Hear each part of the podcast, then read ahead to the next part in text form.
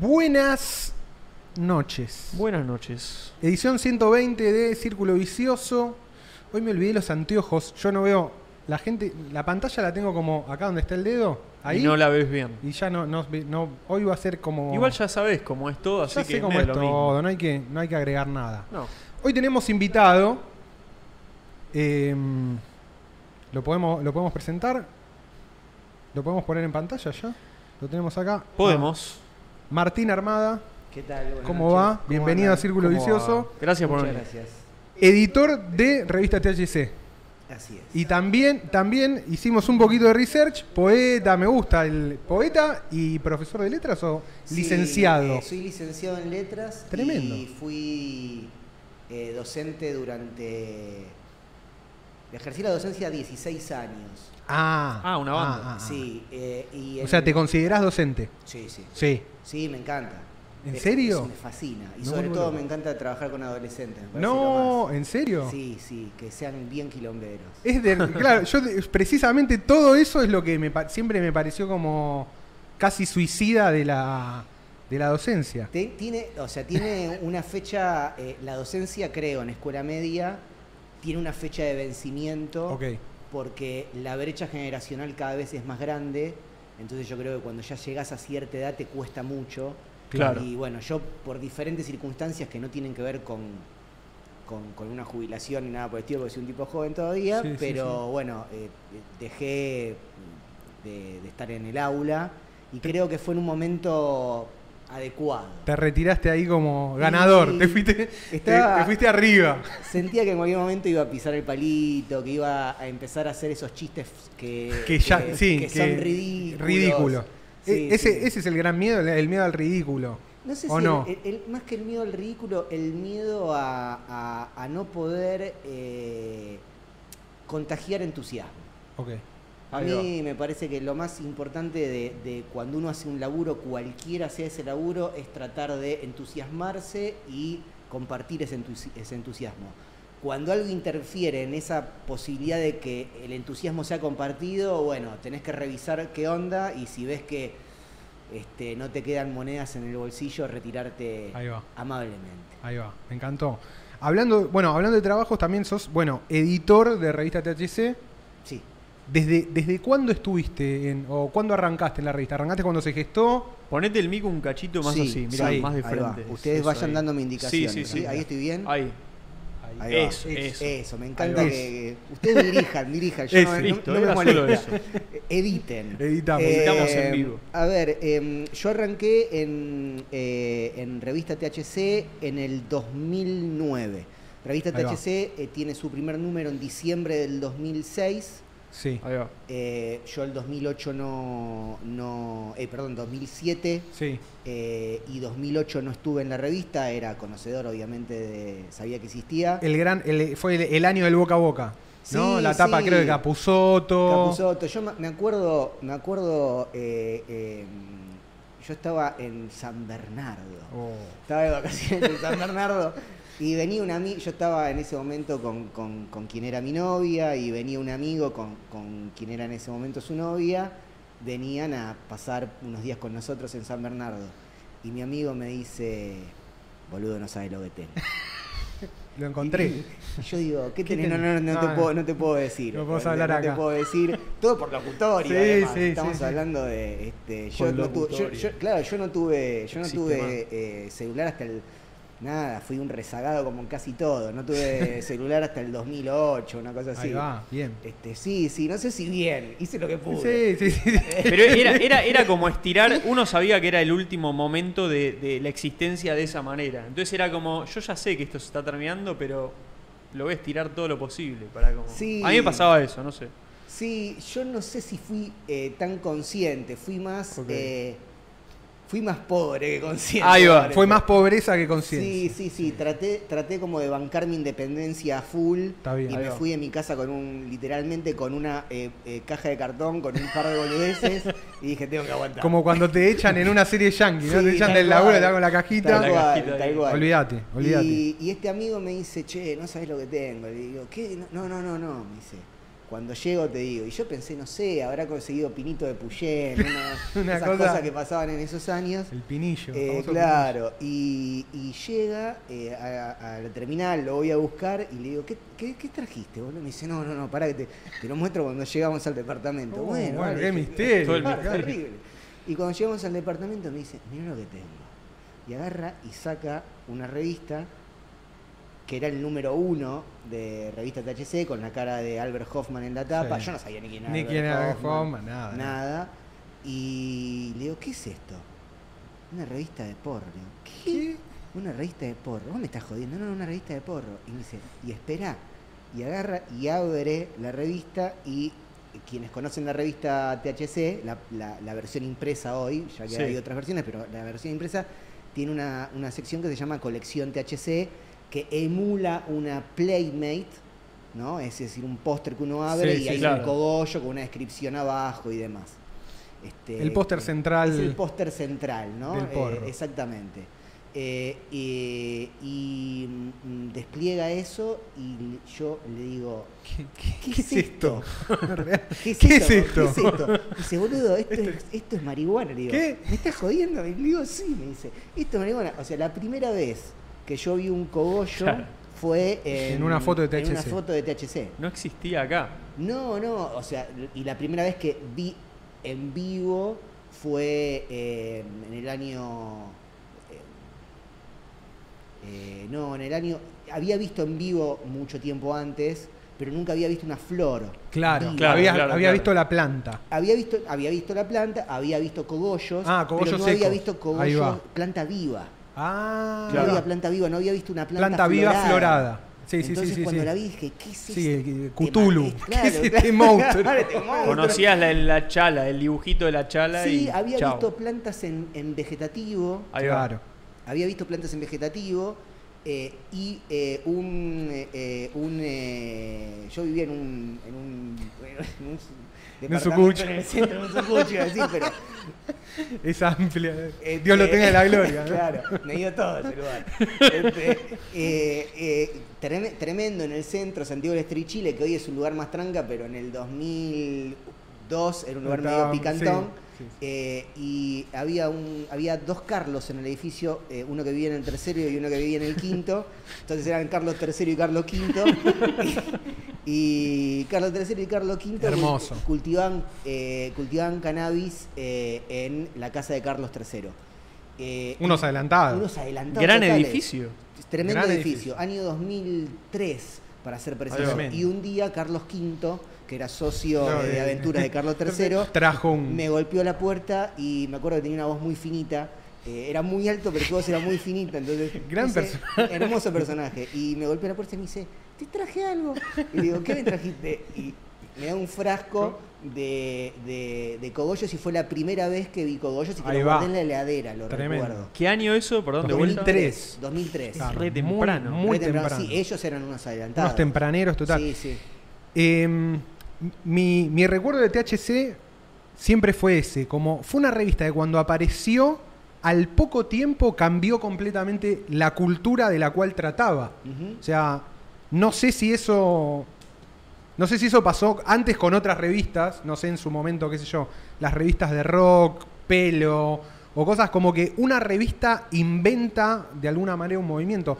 A nosotros nos pasó, a mí me pasó exactamente lo mismo. Yo, la primera revista que veo THC es la de Capusoto, y después me acuerdo perfectamente comprarme, creo, en el 2009, una donde justo creo que se habla del el fallo Arriola. Sí, ahí empecé a trabajar yo. Bueno, esa yo me la compro y a partir de ahí me voy, tipo, había una lista de qué necesitas para el indoor, así que me fui a Lisi con la página y me empecé a comprar lo que encontraba similar como para armar el, el- el primer cultivo. Em, ¿cómo, cómo, cómo se vivió de adentro de la revista esa especie de cambio, no sé si, sí, cambio mental, cambio cultural, donde pasó la norma eh, de ser fumar paraguayo prensado a todos más o menos teniendo idea de qué es el cultivo. Eh, hoy por hoy ves uno o dos grow shop por cuadra. Eh, todos sabemos lo que es un cogollo. Todo ya, directamente la charla es, no, sí, los terpenos, los tricó, cuántos tricomas tiene, ¿no? Que la copa canábica, que ya no es si, ah, viste, antes no sé si era orgánico o no orgánico, ahora es qué fertilizante usás, cuáles son los mejores. Claro. ¿Cómo se da toda esa transición, pero que uno la vivió más siendo público de la revista y, y no, no participando de ella, desde adentro, digo, desde la gestación misma? Hay algo muy lindo para mí de, de- de- de THC y es que nosotros también somos el público. Claro. Es decir, nosotros también somos parte de esa cultura. Entonces, en cierto sentido, creo que tampoco eh, eh, fue tan fácil eh, concientizar lo que estaba ocurriendo. ¿sí? Hoy, eh, casi 16 años después del lanzamiento de la revista, ya todos nosotros, con mu- muchos años de laburo eh, y con muchas cosas que han cambiado en la realidad, podemos hacer un análisis, ¿no? Hacemos un, haces Claro. una retrospectiva, Sí, y puedes sí. hacer un análisis, contás con ciertas variables, con cierto conocimiento, con muchos intercambios. Em, en realidad, el objetivo central de THC, eh, había dos objetivos, ¿no? Eh, y que creo que hoy en mayor o menor medida siguen siendo los mismos, ¿no? Uno podría decir que esos eh, objetivos son como, este, digamos, las principales ramas de THC Claro. que después se fueron ramificando, Los, funda- digamos. los fundamentos. Los fundamentos, fundamentos. como los grandes pilares de THC, uno de ellos es lograr que las personas que tienen una mirada negativa respecto al cannabis cambien esa mirada. Algo, en principio, enunciarlo es muy sencillo, No, pero muy ambicioso. Muy ambicioso. Creo que eh, 16 años atrás uno se permitía así, bueno, Ese listo. nivel de ambición, ¿no? Ese nivel de vamos a hacerlo. Este, Claro, pero era, era como en ese momento era algo que estaba exageradamente ensuciado, ¿no? Como que hoy ya, ya es, es fácil olvidárselo, ¿no? Como- Exactamente, pero hablar de, hablar de, o sea, empezar, dejar de hablar de, o sea, dejar, no dejar de hablar de porro, de marihuana, de churro, sino seguir hablando de eso, pero instalar la palabra cannabis para nosotros Mm. fue muy importante porque Claro. en la palabra cannabis para nosotros se concentra todo. ¿En qué sentido? Se concentra todo eso anterior, porro, churro, Churro, faso, faso. etcétera, pero también naturaleza, planta, eh, eh, posibilidades medicinales, posibilidades industriales y Claro. sobre todo eso, planta, es una planta, se llama cannabis Sí. sativa y hay un Claro. chabón que se llamó eh, Carl Linneo Y la- que la puso en un puso taxón, sí, en un como libro, que ya. está, es una categorización planta. científica, sí, sí, es una planta. ¿no? Y para nosotros eso es una conquista eh, eh, muy importante. Claro. Eh, a- haber logrado contribuir a que la sociedad argentina vea el cannabis como lo que el cannabis es, una planta de diversos usos. Y el otro pilar, que hoy seguimos alimentando a diario, y digo a diario literalmente porque ya THC tiene su versión impresa, que es como nuestra... nuestra, Sí, la estrella. Sí, como ese- esa especie de, de copa que uno pasa y le, le pasa una franelita y sigue caminando, como que la queremos mucho, pero bueno, La al mismo tiempo es nuestra reliquia, sí. nuestro, nuestro, nuestro fetiche, pero también hacemos periodismo todos los días, en el sentido de que tenemos un portal en el que tenemos, todos los días sacamos información diversa, eh, y eh, decía, ese segundo pilar que hoy a diario alimentamos es eh, que la gente que desea cultivar cannabis tenga información para hacerlo. Claro, Y cultive cannabis. claro. Eso fue, eso me parece fue como la. Ahí, la, la- yo creo que el, el núcleo de la cuestión, o la cuestión sumamente revolucionaria de THC, era, era eso, como porro popular para niños, mecánica popular es te enseño a cultivar. Era Claro. como, ah, para. No es solo lo demás, los usos, eh, la- el, porno de ver tipo cogollos explotados, la teoría, la gente famosa y tal, sino que también era un manual de uso. Totalmente. Eh, y eso me parece, a mí lo que siempre me, me- fascinó tan de, THC como movimiento, digo, como revista y como aporte a, a lo que es la cultura argentina es, primero que fue una revista muy exitosa. digo. usted no- nunca tuvo apoyo de, de nadie, de ninguna editorial grande, no fue que es algo que salió de un multimedio y logró sobrevivir al monstruo que es publicar revistas y distribuirlas en kiosco de diarios. Digo. Sí, sí, sí, sí. Eh, vimos ese, vimos Vieron, ese- vieron, el- digo, digo, dieron Fue esa batalla, se metieron ahí, playa de distribución, todo. Eh, que ya eso, yo años después con, una, con un grupo de amigos hicimos una revista llamada Velociraptors.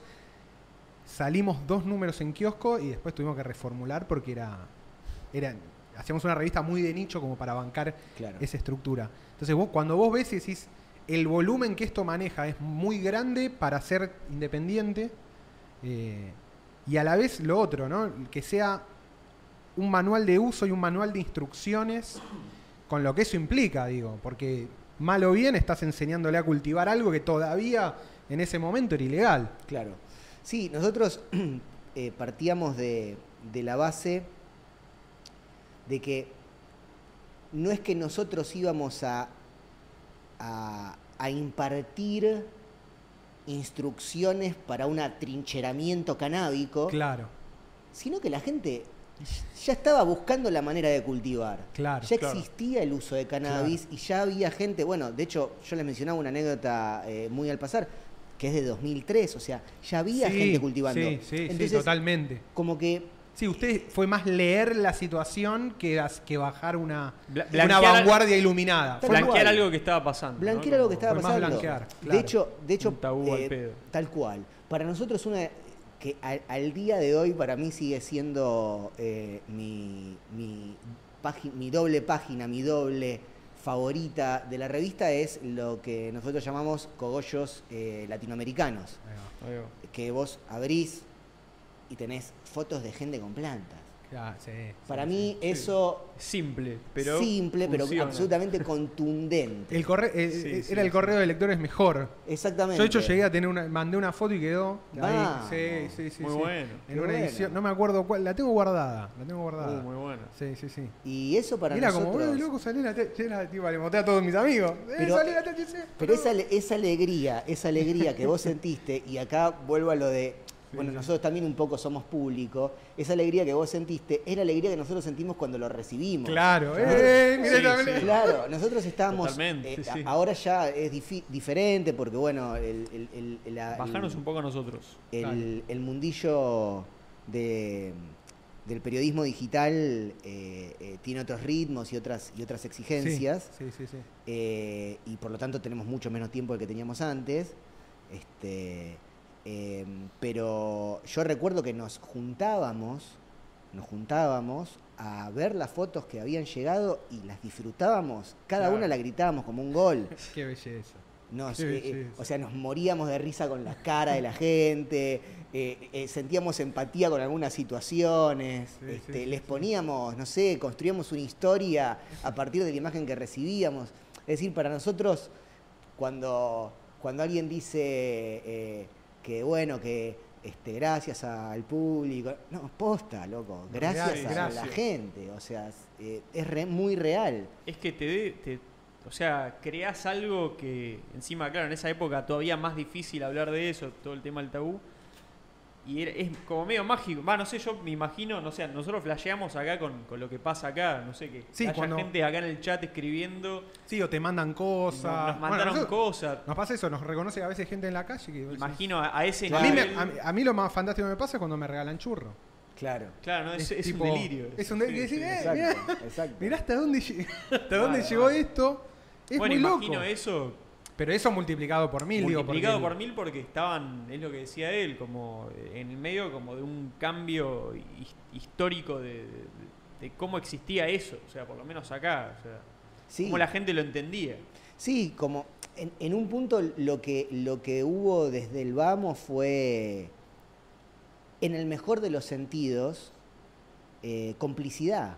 Claro. ¿no? Claro, es Eh, eh, porque básicamente eh, estamos hablando de algo que era ilegal 100%, hoy sigue siendo ilegal, no 100%, eh, podríamos decir sigue siendo ilegal según las encuestas que nosotros tenemos y que hicimos, sigue siendo ilegal 82%, Ahí va. porque del universo de usuarios existentes, nosotros hicimos una encuesta donde hay eh, 60 y no me acuerdo si 63.000 o 64.000 respuestas, es una encuesta gigante. Ah, enorme.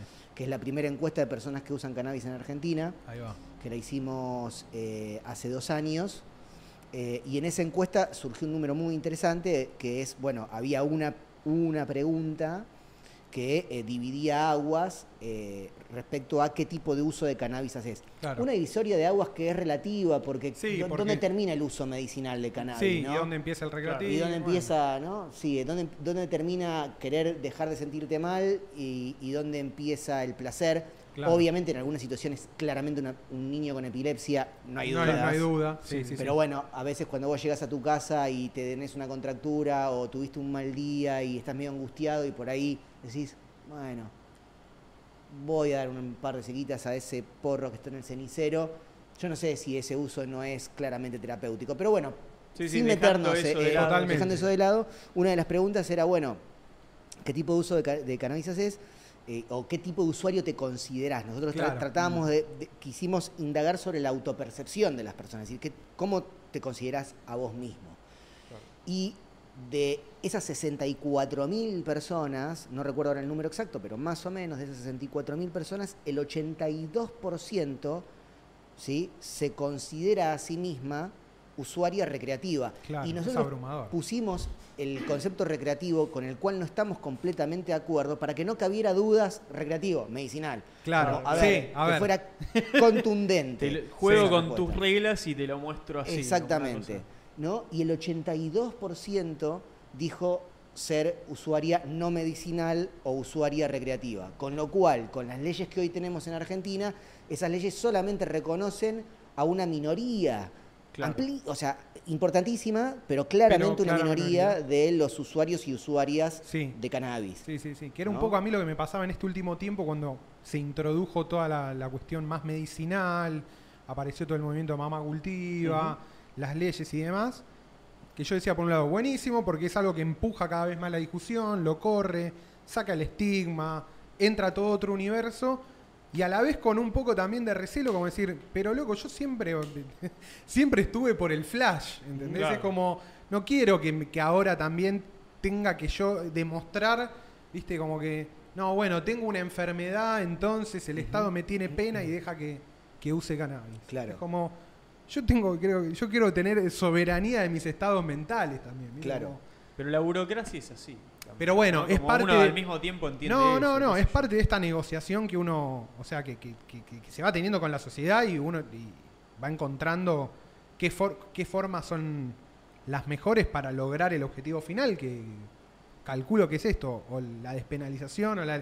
Nunca termino bien de entender cuál, cuál es cuál, ¿viste? Despenalización, legalización, eh, o, Para, o para lo mí que el sea. objetivo, no, o sea, legalmente no sé, claro, no sé qué habría que hacer, pero es, o sea, es, es que no, no jodan nunca más a alguien que, que fuma porro y que nunca jodió a nadie. Más que a sí mismo Sí. de última. Es lo que pide... Personalmente yo, yo lo veo así, no sé. digamos, es, la- es un, un concepto muy simple que es eh, eh, no más presos ni presas por plantar, ¿no? Claro. Claro. Sí. Eh, a ver, uh, dijeron un montón de cosas, muchachos. Este, Tenemos eh, tiempo. eh, bueno, tenemos tiempo. No, qué tiempo, bueno. tiempo, tiempo, Tiempo qué no nos bueno. falta acá. Eh, a ver, por un lado, me parece muy interesante lo que vos decís respecto a, bueno, yo estaba acá por el flash y de pronto me están diciendo otra cosa, ¿no? Y, y hablaste de algo que no les obliga, hablábamos eh, previamente, que era, bueno, esta sí. cuestión de lo que tiene que ver con negociar con la sociedad eh, y con eh, el complejo concepto de la contracultura, ¿no? Me encanta que lo... Sí, ¿no? Me encanta que es que lo- un que lo traigas. muy complejo concepto para mí, eh, porque, es decir, obviamente lo primero que vos tenés que hacer cuando no sos reconocido es decir, che, acá estoy, hola, soy yo, somos nosotros, acá estamos, esta es mi cara, Sí, estas son mis son- plantas. sí, sí, sí. ¿no? Este tipo humano existe. Exactamente. Bueno, ¿no? la- eh, las marchas, las primeras marchas del Día Mundial de la Marihuana tenían que ver con un poco más como eso. tipo, Exactamente. Acá estamos el colectivo de los Somos fumones. somos, somos. somos esto. ¿Sí? ¿Te gusta, no te gusta? Sí, Bueno. Tal un- cual. está el Rasta y está el chabón que salió de la oficina de Microcentro. Sí. Exactamente, exactamente. Eh, ahora, después obviamente es interesante ver cómo vos construís una identidad. Obviamente siempre el nacimiento de toda identidad, pensemos, no sé, pensemos en un, en un niño, en un adolescente, sí. justamente. El nacimiento de una identidad es opositivo, es yo no soy vos. Arrancamos por, ahí, yo no soy No, vos. Yo claro, yo ¿no? estoy en la vereda enfrente. Exactamente. Pero el paso siguiente en la construcción de esa identidad tiene que ser propositivo, tiene que decir, bueno, ok, yo no soy esto que vos creés que yo soy, Claro. Ni quiero ser eso que vos querés que yo sea, pero bueno, soy esto y esta es mi propuesta, Claro. ¿no? Este, y mi propuesta es no irme a vivir al medio eh, de la selva, ni irme a vivir eh, en un iglú, ni irme a vivir en una carpa a la Sierra de Córdoba. Todas opciones de vida que me parecen fascinantes en tanto y en cuanto las elijas y no te las impongan. Totalmente. ¿no? Ahora bien, eh, también la idea es estar acá, poder salir a la calle tranquilos, ir a una cena con tu familia y llevar tu churro, eh, levantarte a la mañana y regar tus plantas, este, poder trasladar eh, eh, cannabis cuando te vas de vacaciones, Totalmente, sí, sí. poder darle sin miedo las llaves a un amigo o una amiga para decirle, che, me haces la gauchada de regarme las plantas que me voy unos días, que tengo que. Digamos, se trata de eso. Entonces, me parece que eh, si la construcción tiene que ver con una inclusión, no con excluirse, sino todo lo contrario, con, che, la verdad que a mí me gustaría que se me incluya tal cual soy, ese proceso implica eh, fricciones y negociaciones, y contradicciones permanentes. ¿no?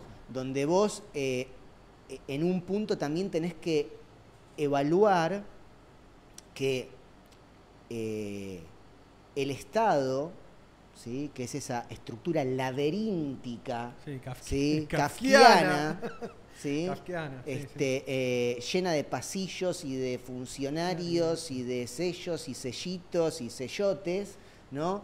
De alguna manera empiece a generar eh, normas, no que te den permiso para, sino normas que te cuiden Claro. y que eviten que ciertas cosas pasen, ¿no? Porque me parece que eso es también lo interesante, ver cómo uno interpreta la norma, ¿no? Yo no interpreto la norma como me estás dando permiso, yo interpreto la norma como, bueno, ok, me estás garantizando un marco de, movi- de movilidad, un marco en el cual yo me puedo mover tranquilo Totalmente, y que sí. no me van a bardear. Derecho, claro, el derecho no te lo pueden dar porque medio que lo, que lo inventaste vos. Exactamente. Tiene que ver con eso, ¿no? Como que lo lindo que tenía también el cannabis era, yo no le pido permiso a nadie, pongo las plantas y Exacto. que me Está, chupen está- un huevo. está buenísimo eso que traes, boludo. Porque nosotros ah, creo que eso Sí. es de las cosas que más hablamos. eh, y tiene que, o sea, ya es como irse, no, no tiene nada que ver con el porro esto. O sea, es como. El Estado tiene que ver lo que hace la gente y. Y que lo pueda seguir haciendo y que funcione. Y que funcione la mayor cantidad de gente. No tiene que imponer ningún tipo de, de- de ideología. no- no- o sea, no importa si a vos te gusta o no. Esto está pasando, está sucediendo. Hoy es la realidad. En otra línea temporal capaz pasaba otra cosa que era que a vos te gustaba más, pero vos estás gobernando esta realidad, esta línea Claro. temporal. Y tenés que hacer algo con eso. En esta línea temporal salió en la encuesta que el ochenta y pico por ciento es recreativo. Que encima es lo que vos decías, como es la palabra que ya está impuesta. La ley está mal. O sea, esa ley está mal hecha. La- por eso la gente no la cumple. Yo, yo lo que decía, nosotros jodíamos acá, yo lo que decía es como que las leyes son guías, son guidelines. Como si la gente no la cumple es porque no es para cumplir esa regla, pues está mal. Entonces, y no está mal, que de última no está mal, pasa todo el tiempo eso. Es como, bueno, listo, hiciste una ley que está mal, bueno, la cambias y listo. No debería ser tan difícil. Eso es como una, hay, hay un error ahí de algo del funcionamiento del Estado, que como vos bien decís, es una cosa, es, es, es, es difícil de maniobrar porque no sabes ni a, ni a dónde ir para que cambie eso. Pero, pero eso también habría de cambiarlo. Digo, como, de paso, es- eh, toda esta discusión debería traer esto también. Porque Sí. es un problema enorme eso. Y, y- y si te pones a acabar un poco, encontramos mil situaciones donde como, che, esto, ¿por qué todas estas cosas están impuestas de esta manera? Claro. Si las hacemos todos, si está buenísimo lo que vos dijiste, bueno, podés ir a la familia y llevar un poco, o sea, ¿Por qué tenés que sentir como una cosa interna de como no puedo hacer esto? O esa cosa de, Sí, criminal. Boludo, es, es criminal. criminal. Yo boludo. escuchaba el otro día, claro, a- a un- encontré una, una entrevista recopada de un, un pibe que tiene un canal sobre cultivo y qué sé yo, que, que imitaba a un cultivador que debe tener, no sé, creo que lo conocen como el chamán, que es un Sí, pibe- el chamán Roberto. chamán Roberto. Gran cultivador. Bueno, un chabón que cultivaba en los 90 y el chabón te decía, claro, vos sabés, ¿sabés con la paranoia que vivíamos nosotros? Y vos decís, claro, men, eh, de pronto te, va- te, te ¿Pará, vas. ¿Es uno de La Plata o nada que ver? No sé, No, no, no. no, no, no. eh, el No, pero- chamán Roberto es del, Gran Buenos Aires. Un rasta, tipo, vieja escuela, rasta de metro y medio, que cultivó, que consiguió unas semillas encima de afuera y después hizo sus, tiene sus propias genéticas. Sí, sí, sí. Una- una bestia. Un animal. Pero lo que más me flashó fue eso, claro, que durante 20 años de su vida o 20 años de cultivar, vivían con, en, en un estado total de paranoia, porque era, no era que era, Como criminales. era literalmente. Y uno, de alguna manera, yo cuando yo empecé a cultivar más o menos en el 2010, ya ahí era otro mambo. Era como, bueno, te perseguías un poco, pero no era tan. No sé, no era que te agarren con un par de plantas en el 99. Claro. Ahí estabas Claro. al horno. Sí, incluso, qué sé yo, nosotros como medio de comunicación, eh, cuando nosotros, nosotros teníamos, eh, las seguimos teniendo, las páginas de noticias, que obviamente todo va mutando porque obviamente la noticia, upa, la noticia va variando eh, minuto a minuto y lo digital también hace que uno sienta que todo, Todo ah, cambia todo- más todo es muy rápido. vertiginoso y qué sé yo, este, que no necesariamente es así.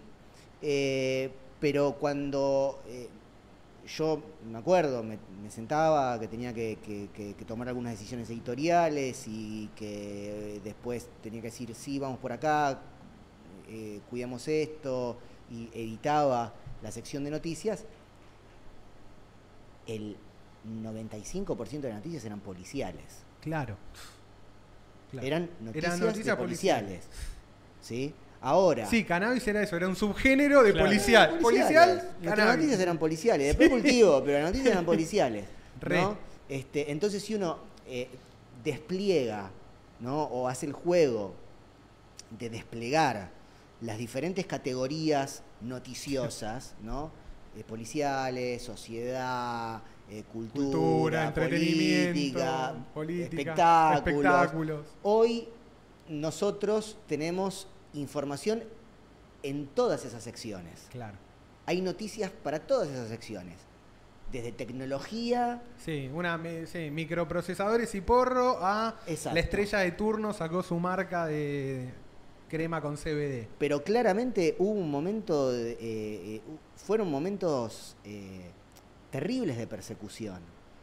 Es decir, eh, para mí es importante eh,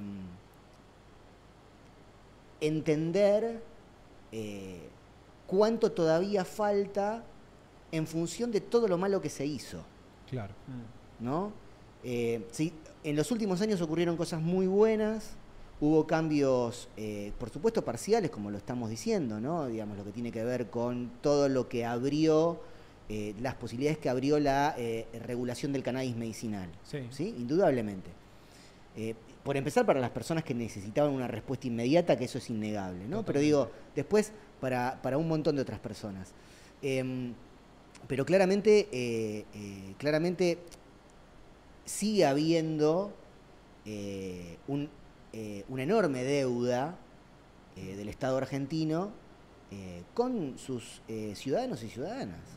No estamos hablando de, bueno, hay que reconocer un tornillo en un ovni. No, Claro, estás no. hablando de nosotros. Nosotros. Sí, sí. Gente sí, sí. que camina por la calle, que iba a decir algo terrible, re facho como que paga sus impuestos. Digo, pero eh, paga tus impuestos. Pero lo- pero Digo, lo- Pero sí. también. Pero la- también. sí, la- Algunos por lo menos. la galletita tiene IVA. Claro. Este, em, em, pero eh, claramente me, me parece que, eh, que en, en ese proceso también em, hay que entender que, eh, digamos, el, el- el Estado como, como- como estructura eh, eh, es una estructura que tiene un montón de problemas, tiene un montón de problemas, pero también tiene capacidad para dar un montón de soluciones. ¿sí? Entonces, digamos, yo no soy para nada liberal. Claro. ¿no? Yo no tengo una relación con el Estado diciendo, bueno, no, que el Estado no me rompa las bolas. No. Claro. De hecho, una de las cosas que para nosotros fue central en nuestro. en- no en nuestra línea editorial como en nuestro plan secreto, sino como en nuestra comprensión del fenómeno que estábamos abordando, es que de- en un comienzo eh, nuestra mirada era claramente una mirada liberal. Era como, che, loco, yo quiero cultivar, yo quiero fumar, ¿no? ¿qué, qué onda? No me rompan No bolas, pi- quiero no ser me rompan- libre. No, ¿no? me rompa la pija, claro. Exactamente.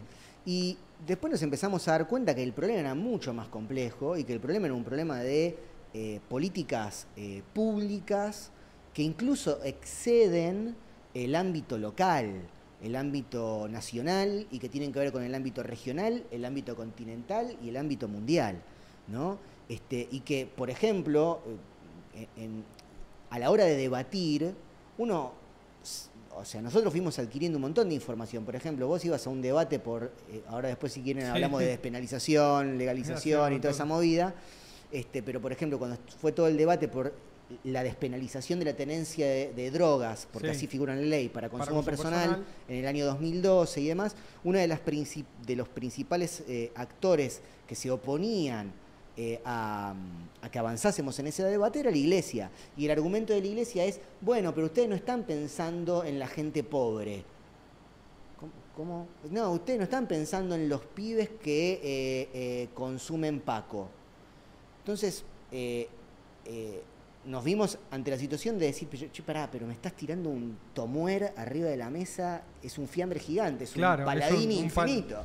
O sea, ¿cómo hago para fetear esto? O sea, ¿qué- ¿de qué me estás hablando? ¿Qué tiene que ver ¿Qué esto tiene con que ver con fumar un eh, churro? Sí, con fumar un churro o, incluso que no te lleven en, cana, por, tener, Paco. Claro, Claro. Sí, Sí, sí, sí, que sí. te brinden atención médica y que en lugar de entrar con un patrullero, Patrullero. de culata Claro, a tu qué, jo- casa. qué jodido que te pongan el mismo grupo de eso, boludo. Sí, eh, o sea, eh, no, el- que- eh, no, no, no. que la- sí, y sobre todo mezclar las los problemas. Sí, Entonces sí, ahí sí. cuando eh, nosotros empezamos a indagar, porque de pronto fue como, che, pará, pero esto no es un reclamo de gente de clase media. ¿Por qué básicamente no es un reclamo de clase media? Porque ninguna ley penal afecta principalmente a las clases medias. Claro, sí. Ninguna. Claro, Las cárceles están llenas de gente pobre. sí. Básicamente. Básicamente, en todo el puto mundo. Sí, sí, sí. Entonces, digamos, es ridículo ¿sí? debatir que la, la- la, eh, un debate respecto a eh, el uso de una sustancia psicoactiva que está penalizada con penas de prisión y demás es una discusión de clases medias cuando en realidad los principales afectados por esas políticas siempre, absolutamente siempre son las personas pobres primero. Yo probablemente zafe. En la situación de hoy y en la situación de ayer probablemente zafaba. Totalmente. Y tengo la impresión que ustedes también. Sí, Sí, El, color, yo lo jodo, el color de piel, viste, es la pantonera. Yo tenía, me paraban a mí, la cana, me paraba, nos pedían documentos a mí y a mi amigo negro, y al- a mi amigo negro lo ponían contra la pared y a mí me decían quédate acostado. Sí, por supuesto. Desde siempre, o sea. Sin duda. Y digo, nada, tenés. Nos pasó hace poco, fuimos a comer un asado con un amigo, había unos pibes enfrente tomándose una birra, hinchando las bolas, habían salido de laburar y a las 3 de la mañana cayeron cinco patrulleros. bueno. Claro. Sí, y estaban ahí, Estaban en ahí su lugar, en su, en propiedad, bola. ponele. qué Estaban en la esquina, hinchando En la la bola, esquina, escuchando sí. música, no pasó nada. Exacto. Nada, cero. Pero la gente, la gente que, que, que, eh, eh, que se sube al, al furgón y vuelve de laburar en una obra Totalmente. en capital, vuelve a su lugar en, en provincia, se sube al furgón y se fuma un churro y que ganó ese espacio, un espacio en el que está absolutamente todo, Todo bien. bien. totalmente. Esa gente no la vas a reconocer, no le vas a dar ese derecho. Digo, me parece que, que hay que entender que la deuda del Estado es una deuda siempre y primero con la gente más vulnerable. Totalmente. Y en esta historia hay gente que es mucho más vulnerable que otra y la deuda está ahí, Totalmente. ¿no? Obviamente, yo también quiero que salden mi deuda y me quiero subir al auto tranquilo y eh, irme de vacaciones con el cannabis que me gusta llevarme de vacaciones. Sí, pero ese no es el reclamo, digamos, no es el núcleo. No, el No, es que núcleo se es. pusieron a la cabeza de un reclamo que terminó siendo mucho más grande, ¿no? Como que Claro. fueron dándose cuenta. Pero lo que, o sea, yo personalmente considero que el trabajo no va a estar terminado hasta que eh, un pibe eh, que se baja del Sarmiento eh, en, voy a decir, Ituzaingó, ¿sí? Este, eh, no pueda ir tranquilo con su porro en un bolsillo. Hay un dato muy interesante que yo lo recuerdo siempre y que me parece que es justo recordarlo, que es, eh, el caso de Arruga, Luciano Arruga. de Luciano Sí. Arruga, ¿se acuerdan de ese caso? Bueno, Luciano Arruga, para quien no lo recuerda, fue asesinado por la policía, Que lo para- desaparecido lo- y lo- asesinado. Lo paran supuestamente creo en Puente Purredones y lo hacen nadar en el riachuelo. Exactamente, y el pibe muere. muere. O sea, Sí, obvio. digo, te, te- te tirás al riachuelo de. Sí, de noche. este, morís. Sí, sí. Eh, y él murió y obviamente lo desaparecieron, intentaron desaparecer hasta que finalmente aparece, Aparece su, a- aparece su cuerpo. Bueno, es interesantísimo cómo es que la policía llega a esa instancia con, con Luciano. La policía llega a esa instancia con Luciano porque un día a Luciano lo encuentran con una tuca en el bolsillo. Entonces le dicen, bueno, papu, cortísima. O laburás para nosotros, que laburar para nosotros es infinito, ¿no? Sí, Puede ser sí, de sí, cualquier cosa. Cualquier- puede ser. Este, o nosotros te vamos a armar una causa. ¿Por qué te encontramos con una tuca en el bolsillo? La situación fue increciendo. Luciano nunca eh, eh, cedió a esa presión y a Luciano lo mataron.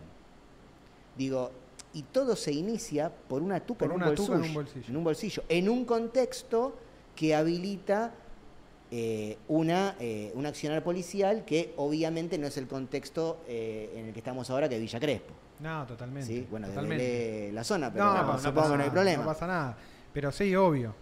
Sí, sí, le, No, Sí, le- me puso- el me- miedo, me- el miedo más grande a mí era, el miedo más grande Perdón. que me- en mi adolescencia era si me paraba la policía y me abría una causa era cómo le iba a mis viejos. Claro. ese, Sí, era, totalmente. ese era mi, mi rock Claro. bottom. No, me va a putear. mi- ¿Sabes? Mi vieja le caigo con una causa, me caga sopapos. Claro. Ese era mi miedo. Claro, A Luciano Arruga, claro, le costó la vida una tuca en el bolsillo. exactamente. Y me parece que eso no hay que olvidarse nunca. Claro. O sea, porque de, de lo que estamos hablando, a fin de cuentas, es de que podamos vivir en, en una sociedad más justa y en una sociedad menos violenta. Estamos hablando de eso. Creo que eh, avanzar en una regulación del cannabis es avanzar en ese sentido.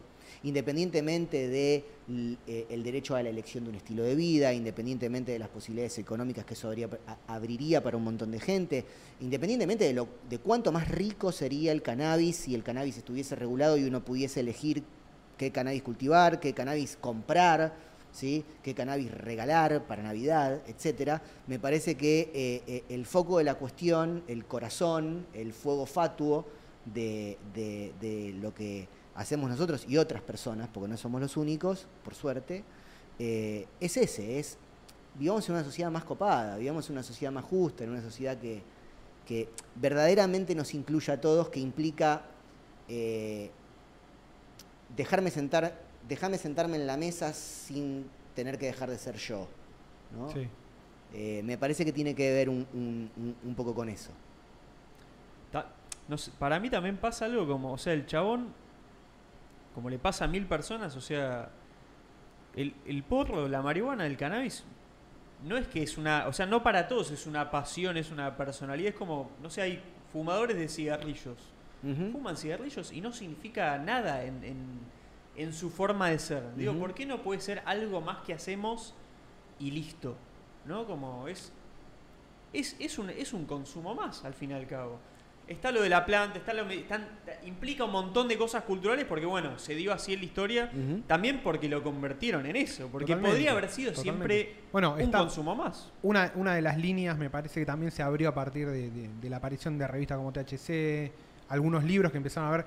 La, la historia de la criminalización del cannabis es recontra reciente. Súper moderna. Súper moderna, años, tipo años 30 casi, Exactamente, junto con el- claro. la prohibición del alcohol. Y también ahí ya te vas dando cuenta, bueno, lo que decías vos, ¿no? Como de alguna manera sucede o se da en la geopolítica que Estados Unidos prohíbe una lista de sustancias y automáticamente toda esa lista de sustancias pasa a estar prohibidas en todo el mundo. Bueno, de hecho, eh, eh, hay una, un, un laburo muy interesante del que tuve eh, la suerte de poder participar. eh, Realmente participar porque no lo llevé yo adelante, no, no fui yo el que tiró del carro, sino que yo dije, uy, buenísimo, Bueno. traje una frutilla. Este, eh, ¿La puedo poner en algún lado? Este, eh, que es em, eh, el libro de, de Juan Manuel Supa Altman, La Prohibición, que se llevó después a, a- a un documental, La Prohibición, en el que me invitaron a participar porque yo había laburado como editor del libro. Ahí va. Entonces, che, eh, y Eh. termi- terminé ahí este, eh, caminando enfrente de una cámara. Eh, no, la- no la puedo ver, me, me da mucha cosa. Pero digo, la- pero lo interesante, lo interesante es que plantea el problema como un problema que no tiene que ver solo con voluntad política de un funcionario de turno, sino que la prohibición es una burocracia gigantesca, un montón de intereses cruzados y además es algo que tiene eh, verdaderas implicancias geopolíticas Claro. verdaderas implicancias geopolíticas. Por eso es importante cuando hablamos de cannabis, ¿no? O sea, podemos hablar de mil cosas, pero bueno, hablamos de cannabis. Cuando hablamos de cannabis, por eso es importante poner siempre un ojo en qué está pasando en Estados Unidos con el proceso de legalización en los diferentes estados de Estados Unidos. Totalmente. Yo eso, era algo que te quería preguntar, era cómo funciona ese tándem, ¿no? Porque uno empieza a ver que medio en paralelo a, a- a ciertos movimientos que se dieron acá, o apariciones justamente, aparición de la revista, crecimiento del cultivo, también en Estados Unidos empezaba como toda una movida sobre qué estados daban o no estatus de medicinal a ciertos consumos, qué estatus, que Oregon legalizando todas las drogas, bueno, como como que también cuando se habilita la discusión en Estados Unidos, también es como que de pronto, así como se habilitó la prohibición, la, la salida de la prohibición también tiene que ver de alguna manera con, con lo que empieza a pasar ahí. Claro. Digo, también se empiezan a ver otros intereses, se empieza a ver al cannabis como una industria, se, se ve que puede dar guita, digo, como que to- todas esas cosas eh, también impactan acá. Sin duda, y, y es muy interesante eh, ver lo que, lo que pasó y cómo se fue dando el proceso en Estados Unidos y también ver el proceso nuestro, ¿no? Porque tiene, por supuesto, algunas similitudes y muchísimas diferencias. Pero una cosa que me parece sumamente interesante del fenómeno estadounidense es, no sé si vieron una película que recomiendo fervientemente que se llama eh, Mississippi en llamas. ¿No? Uh, re buena película. O sea, Mississippi en llamas básicamente es, este, son eh, dos federales, Sí. ¿no? Dos eh, agentes del FBI que los mandan porque mataron a eh, un negro, un afroamericano. Yo voy a decir negro porque... Sí, está estamos en. Argentina. Estamos en Argentina. sí, y no- y no, tengo... Es, el N-word. Sí, sí, sí, sí. No, no, no tengo, no tengo que pagar esa deuda Totalmente, sí, que no es mía. No- tuvimos una apartheid hasta los años no. 60. Afortunadamente eh, no hemos sido tan crueles en ese aspecto. En ese aspecto. Eh, em, en otro fuimos terribles. Eh, y seguimos haciéndolo. Bueno, la cuestión es que los mandan porque asesinan, matan a un negro en justamente en Mississippi. Claro, lo que te muestra la película es, llega un plato volador que se llama Estado Federal, ¿no? Y descienden dos chabones y se encuentran con el Ku Klux Klan, ¿no? Este, y la normalidad de ese lugar es el Klan. Klan, claro. Es como, Acá- acá che, mandamos nosotros. ¿querés una capucha? Todos los, todos los domingos linchamos Claro, uno. exactamente. ¿Qué- ¿Viste? Una locura total. Eh, pero te muestra la tensión entre el Estado federal, ¿no? O sea, el Estado federal, el poder federal y el Estado, el Estado, Estado, sí, donde sí, se cuecen las habas. Exactamente. ¿no? Este, y lo que pasó con el cannabis, y lo que está pasando con el cannabis, que es muy interesante, es que históricamente en Estados Unidos, eh, el Estado federal, el Estado federal es más progresista que muchos estados, Claro. y por lo tanto es un poquito más de vanguardia. Y algunos estados dicen, no, ni en pedo, yo acá no quiero, pero Porque bueno. La mayoría, sí, por ahí son. pero en los lugares federales lo aceptamos, hay que aceptarlo porque es la Porque ley. la ley. Porque, porque- está tipo en Washington, en Nueva York. digo, Sí, como que las ciudades. Digo, intuyo que capaz Las por ciudades algo son de como, eso, ¿no? Como... Sí, como que las ciudades son más liberales en Es Estados eso, Unidos ¿no? y, el- Como- y- y los diferentes interiores de cada estado Sí. son más republicanos, Vamos a redneck, enseñarle estos rednecks evangélico, ahí cómo, ¿no? cómo es el Como- progreso, ¿no? Sí, Como- sí, serial y Dios. En algunas Claro. partes son serial, Dios. Dios, sí, y sí, cada claro. tanto eh, linchan a alguien. Pero eh, lo interesante en, el- en términos del, del cannabis es que la ecuación se invirtió. Son los estados muchísimo más progresistas que el Estado federal. Y para mí eso demuestra, eh, en términos de, de un análisis así muy por arriba, dos cosas. Por un lado, demuestra que claramente, claramente el cannabis es un fenómeno cultural recontrapoderoso. Sí. Recontra poderoso. Sí, sí, sí. Que obviamente en un momento venía la gente diciendo, che, no quiero que me maten, che, eh, quiero- no quiero ir a una cárcel, qué sé yo, y llegó un, este, llegó un, este, un republicano con una calculadora y dijo, ¿qué? ¿Que no querés ir a la cárcel? Sabés que tenés razón. Es que- Los números dan No, para que dan no los vaya más a la números. cárcel. Claro, Los eso también dan. pasó, no hay que ser ingenuo, obvio, ¿no? obvio, obvio. Este, eso por un lado. Eh, pero me parece que hay un impulso de la sociedad civil muy fuerte, muy poderoso. Dale, per- perdón Sí. da la impresión eso, ¿no? Como que es un fenómeno más de, por ponerle estas categorías que son medio raras, pero de abajo hacia arriba. Totalmente. Más de Totalmente. up, ¿viste? Como se suele decir, que top down. Exactamente. Y al mismo tiempo ese fenómeno demuestra algo que eh, a nivel global es interesante, por lo que puede llegar a pasar, eh, digamos, en, en- en perspectiva, que es que el Estado federal no sabe qué hacer con eso, porque tiene un quilombo gigante que se llama la Convención de 1961, que es en la que puso el gancho y dijo, sí, e- el Todo cannabis, esto- está todo esto y el cannabis, cannabis en ahí. esa lista está incluido, está todo prohibido. ¿no? Entonces, Eso es en el 61. 61, esa es la primera. Después hay una en el 71, ¿sí? en la Ahí que va. se incluye el LSD, El LSD, justamente. y sí. ¿sí? Este, en, en la del 61 es la de las, la de las eh, drogas o las sustancias psicoactivas, para ser correctos. Claro. Correcto, ah, qué sé yo. Todo digo, tiene- para ser más- siempre de tiene que origen ver vegetal. con- Viste que está muy ligado al, al- bueno, a la- a los movimientos de la música, ¿no? Como, va, no sé, Sí. me parece, en los 60 que era como el- los negros y el jazz, ¿no? Exacto. Medio- Bueno, y claramente siempre los negros, ¿no? las, Como- las Siempre, pobla- siempre. las Siempre los poblaciones elegidas elegidas eh, para llevar adelante la prohibición fueron los mexicanos y los negros. Claro, sí, Claro. Los mexicanos, eh, de hecho, la palabra marihuana es una palabra que abiertamente eh, la escoge la, la- la FDN, que fue la antecesora de la De DEA, la DEA, ahí va. e inyecta esa palabra en la industria cultural, pone un montón de guita para que salgan películas, para que se hagan cómics, donde aparece la marihuana, ¿sí? ¿Por qué? Porque marihuana tiene una clara conexión con eh, el universo latino. Entonces, Ah, o sea, la palabra marihuana va. se impone, se impone con un objetivo claramente, eh, eh, con el objetivo de asociar esa, esa planta a Latinoamérica. a los inmigrantes mexicanos y a el horror de los inmigrantes. horror. Nos dieron algo espectacular. No se dieron sin cuenta darse que Uf, sin darse cuenta nos dieron un tipo un poder. un Exactamente. poder espectacular. Es, ex- es excelente. Listo, ahora es nuestro. Claro. Ahora, es- ahora Sí, está sí. asociado con, con. México, los inmigrantes. I made this. Claro, por eso, bueno, por eso también, ¿no? Bueno, sí, la cultura chicana de Baja California, Claro. todo ese- todos esos mambos. Tal cual. Bueno, Chichanchón. exactamente. Y ahí, bueno, empieza. Otra vez, el tira, el tira y afloja de cómo te apropias Exacto. de esa etiqueta nefasta o, o to- o todas las. Sí, convertirlo en algo no nefasto. Y Totalmente, totalmente. empoderamiento. ¿no? Como- Sí, sí, sí, sí, sí. Y que ahora digo, de- después de transitar, bueno, todo, de alguna manera toda una evolución eh, de esto, de ser una, una revista que estaba siempre al borde de la ilegalidad. Yo me acuerdo de verlo también, eh, me- un tipo que me cae 10 puntos, que es Joe, Joe Estefanolo. Sí. De, de verlo ahí en los debates yendo a la televisión. Estefanolo es el abogado que tiene pinta de rockero, que tiene todos los pelos, tipo. Un pelo Frank largo. Zappa. Un Frank Zappa. El Frank Zappa Total. del derecho argentino. Que fue el que lo defendió en su momento a Calamaro cuando dijo lo de qué linda noche para fumarse un porrito. Como que siempre estuvo asociado también a la contracultura, al Sí, rock. Bueno, eh, hago una nota al pie, él fue eh, el abogado de Basterrica, de Basterrica, claro. que fue un fallo importantísimo Primer fa- eso. de la democracia. O sea, vos venís de una jurisprudencia que considera que la tenencia y el uso incluso Sí, sí, sí. de una sustancia, de una droga, eh, es un delito, y el fallo eh, Basterrica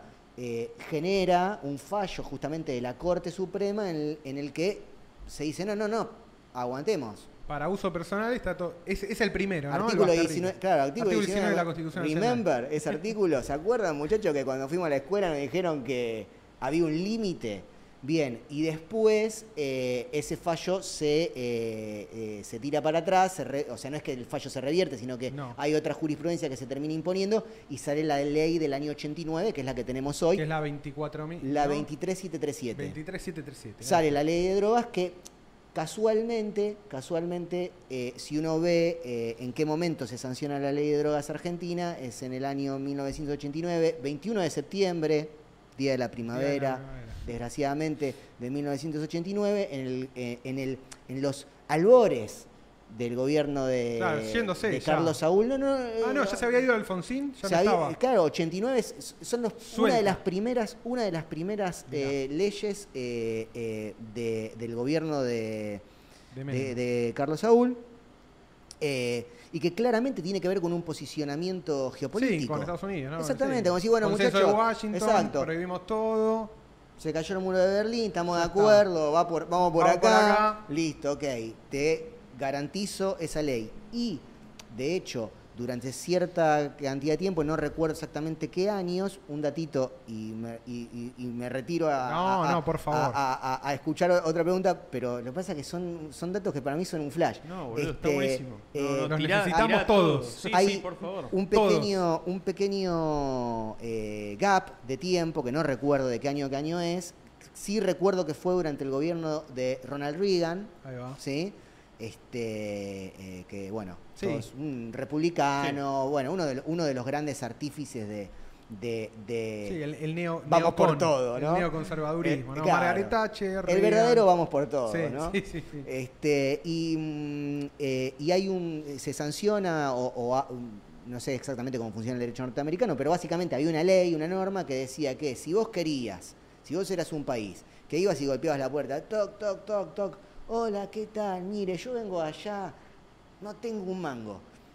Me presta un, me presta un dólar, ¿no? Al tesoro norteamericano. Y el tesoro norteamericano decía, Déjame ver. Aguántame, ¿tenemos plata? Sí, tenemos plata. ¿Y qué onda vos con las drogas?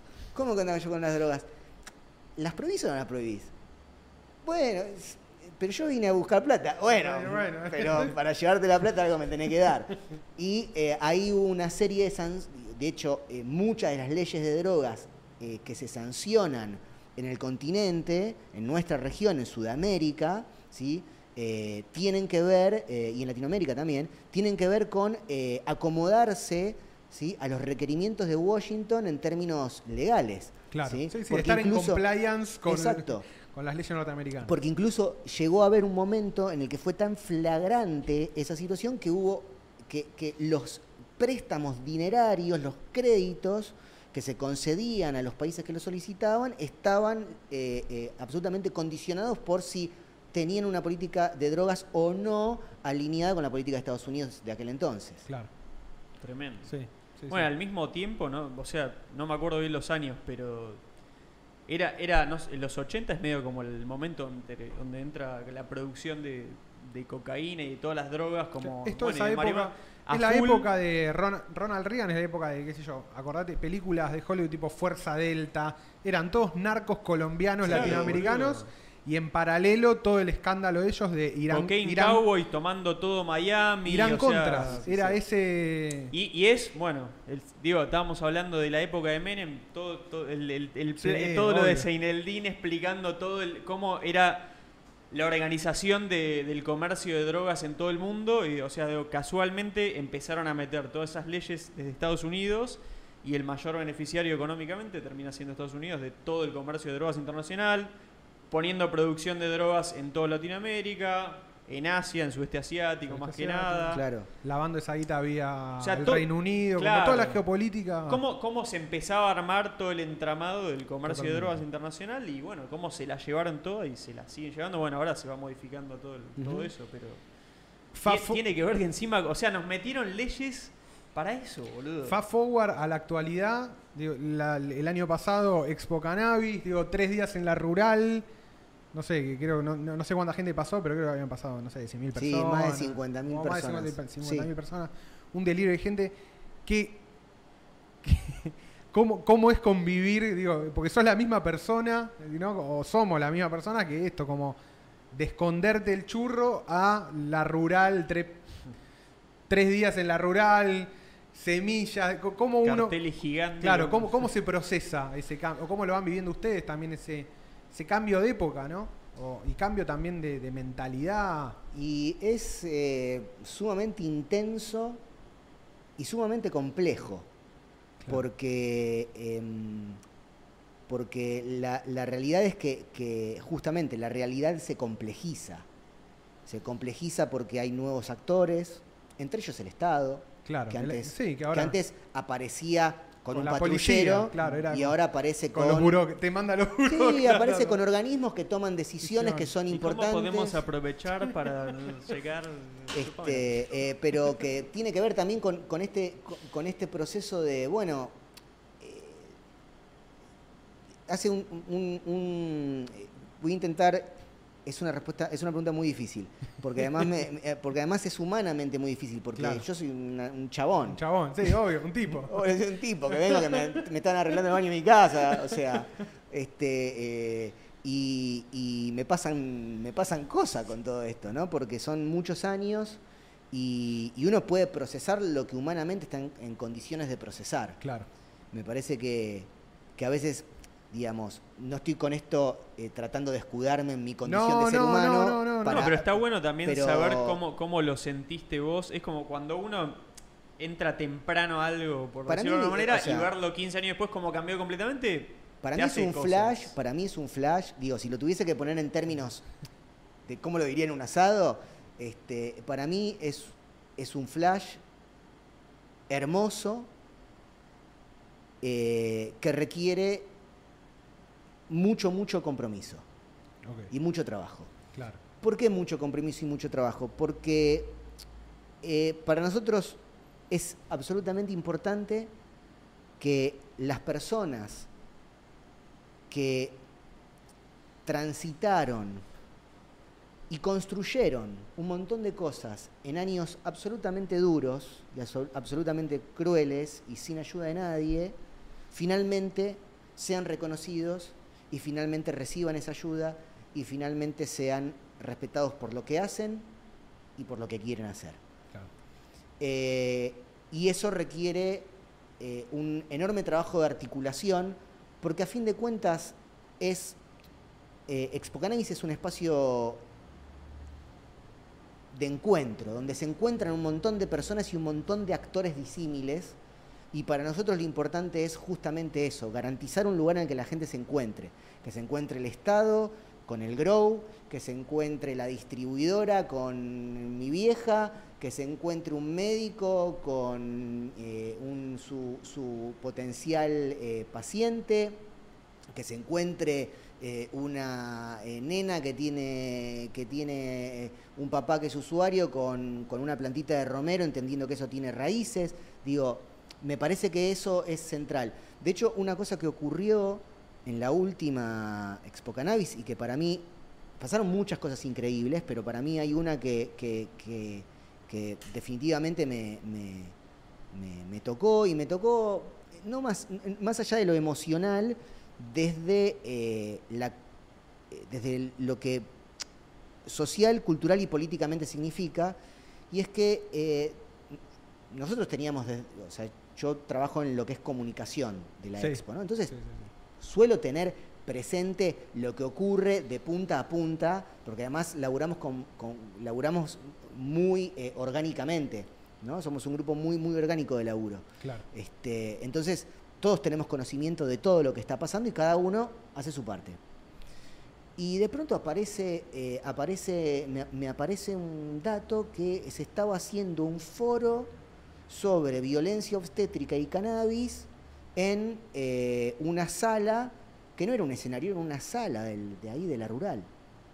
Yo digo, ¿qué onda esto? Digo, primero pensé, qué bueno, pero lo segundo que pensé, por una cuestión de responsabilidad, es, che, boludo, ¿Y no estaba en mi radar esto, ¿qué onda? Yo pensando se va a prender fuego todo, ¿viste? Claro, Porque, sí, sí, sí, "¿Cómo- ¿Cómo sí. puede ser? ¿No? Esa obsesión por el control que tenemos algunas personas, sobre todo los editores. Este, eh, ¿Qué carajo hago con esto? Bueno, y lo que ocurrió, afortunadísimamente, es que es algo que nosotros no hicimos Claro. es algo que se gestó, ¿por qué?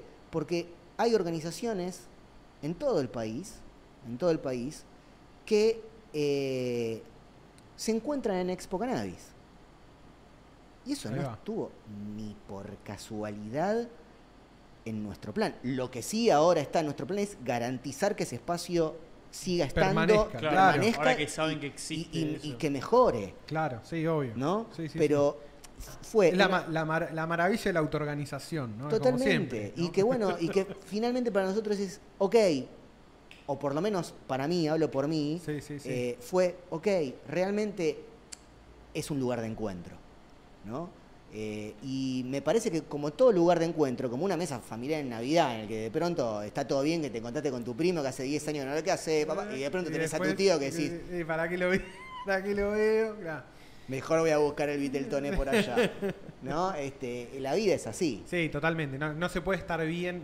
eh, Es una ilusión, ¿no? Digo, que, que no haya internas, que no haya La rispideces incluso dentro del mismo Tal cual, es, universo. es un pensamiento totalitario en un punto y por lo Sí, tanto sí, protofascista. totalmente. Creer que no tiene que haber problema, no, tiene que haber tenemos que estar discusiones, todo tenemos que bien, estar de- todo de acuerdo. acuerdo, tenemos que opinar todo lo mismo. Para mí es un pensamiento, eh, a mí me da miedo. Sí. eso. No, es Sí, que es, sí. es sano cuando, cuando surge eso, cuando te das cuenta que ya hay tanta gente y o sea, se armó algo tan grande que, que ya no estás vos solo y tus amigos con los pensamientos de siempre. Es como te, va- te empezás a chocar y ya está, bueno, creció, es más grande que vos, ya está.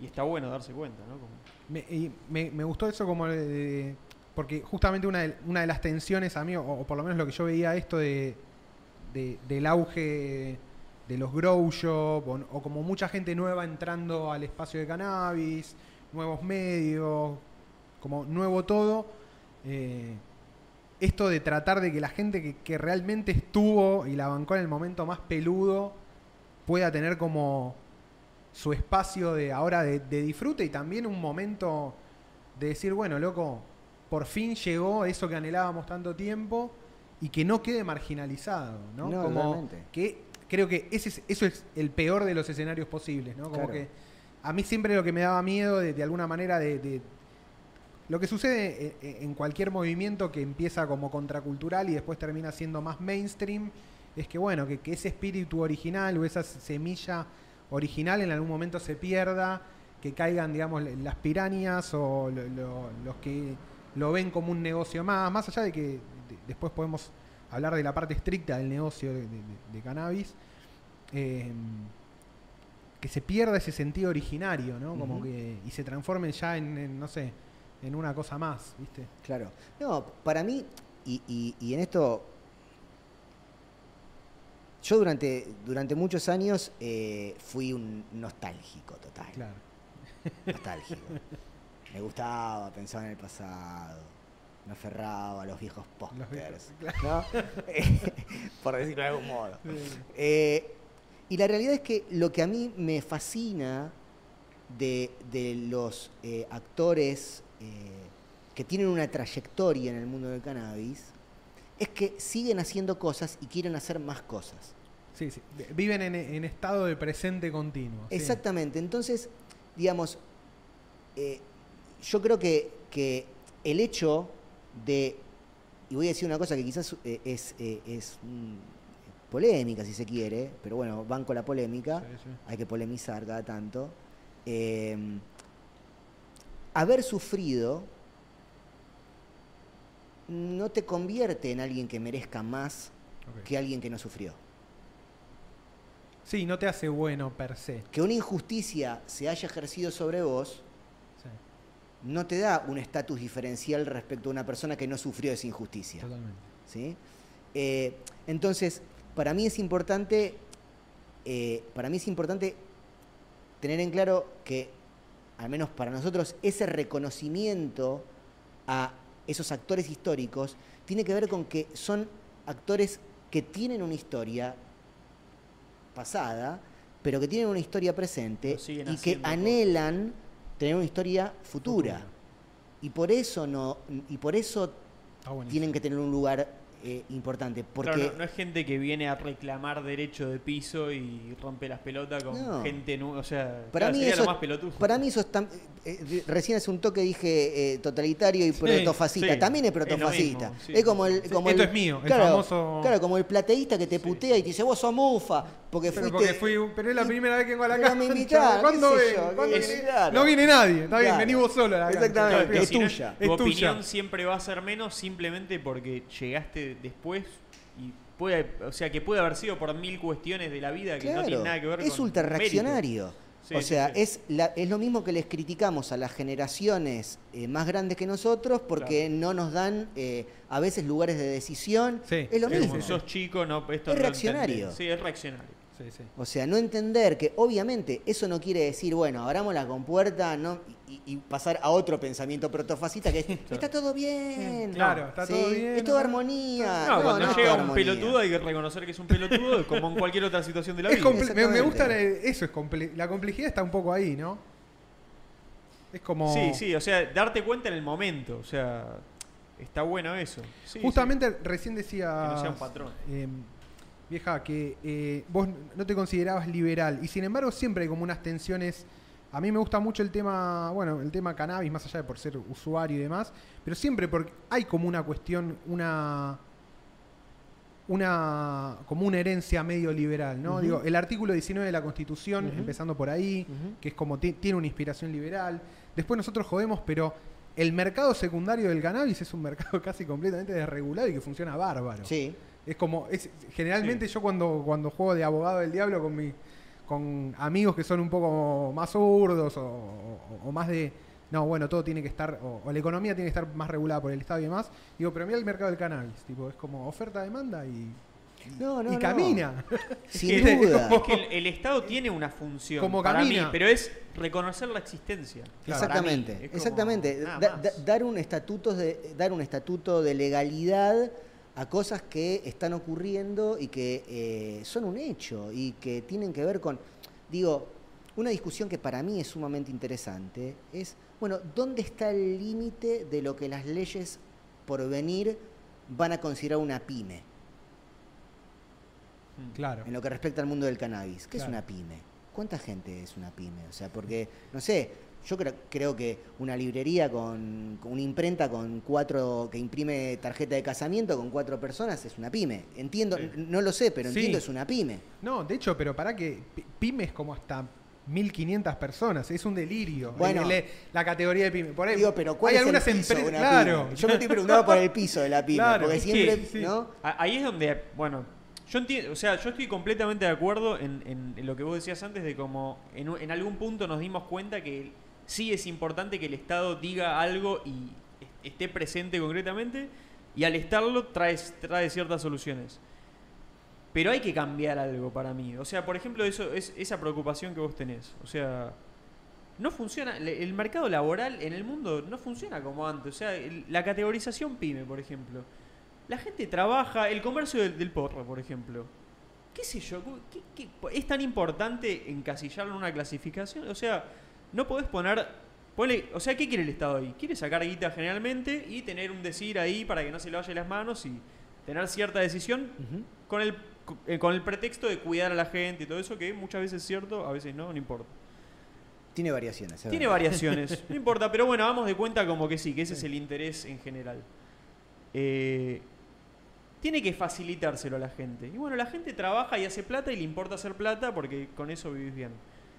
Tienen que simplificarlo eso también. O sea, pongan, digo, un ejemplo pelotudo sin analizar absolutamente nada. Pero digo, todo el, el quilombo impositivo. En Argentina que se paga, la mayoría no paga nada, ¿viste? Si tenés que querés tener un negocio, tenés que negrear, pues si no es imposible, todas las cosas que todos decimos y sabemos que es así. ¿Por qué no reconocen que el comercio en Argentina funciona de mil otras maneras? El comercio del porro funciona muy bien, lo único que les queda es reconocer la existencia. Pongan una cosa pla- una tarifa plana, diga, trabajen todos, esto hace bien, listo, se puede. Lo que no hace mal, lo que hace mal, no, empezamos a regularlo y poner leyes y penas, lo que sea. Sí, sí, el- Y después paguen todos lo mismo. sos porro tributista. Bueno, eh, No, por de hecho, es como- pero ¿entendés? Entra en la misma categoría que, que 800 trabajos más. No me interesa lo que hagas. Siempre que no lastimes, siempre que no jodas. Que bueno, ahí deberían entrar las leyes de verdad. claro. Esa- esas deberían ser- ahí es donde debería haber leyes. Bueno, Todo hoy, lo demás. eh, hoy se reunió por primera vez, que obviamente es un acto que tiene un, un peso simbólico, podríamos decir, preponderantemente simbólico, eh, pero hace, creo que fue el lunes, se eh, publicó el decreto que crea o sea, que pone en funcionamiento eh, la ARICAME, ¿no? que es la Agencia de Regulación de la Industria del Cáñamo y el Cannabis Medicinal. Ahí va. ¿no? Eh, que por el momento, como su nombre lo indica, va a regular ¿sí? lo que la ley permite. ¿sí? No va. a meterse por ahora con lo que la ley No permite. no permite, Claro, ¿sí? claro. Eso no quiere decir que en el futuro, cuando la ley lo permita, no sea esta agencia La la, que que, se ocupe claro. de lo que se empieza a permitir.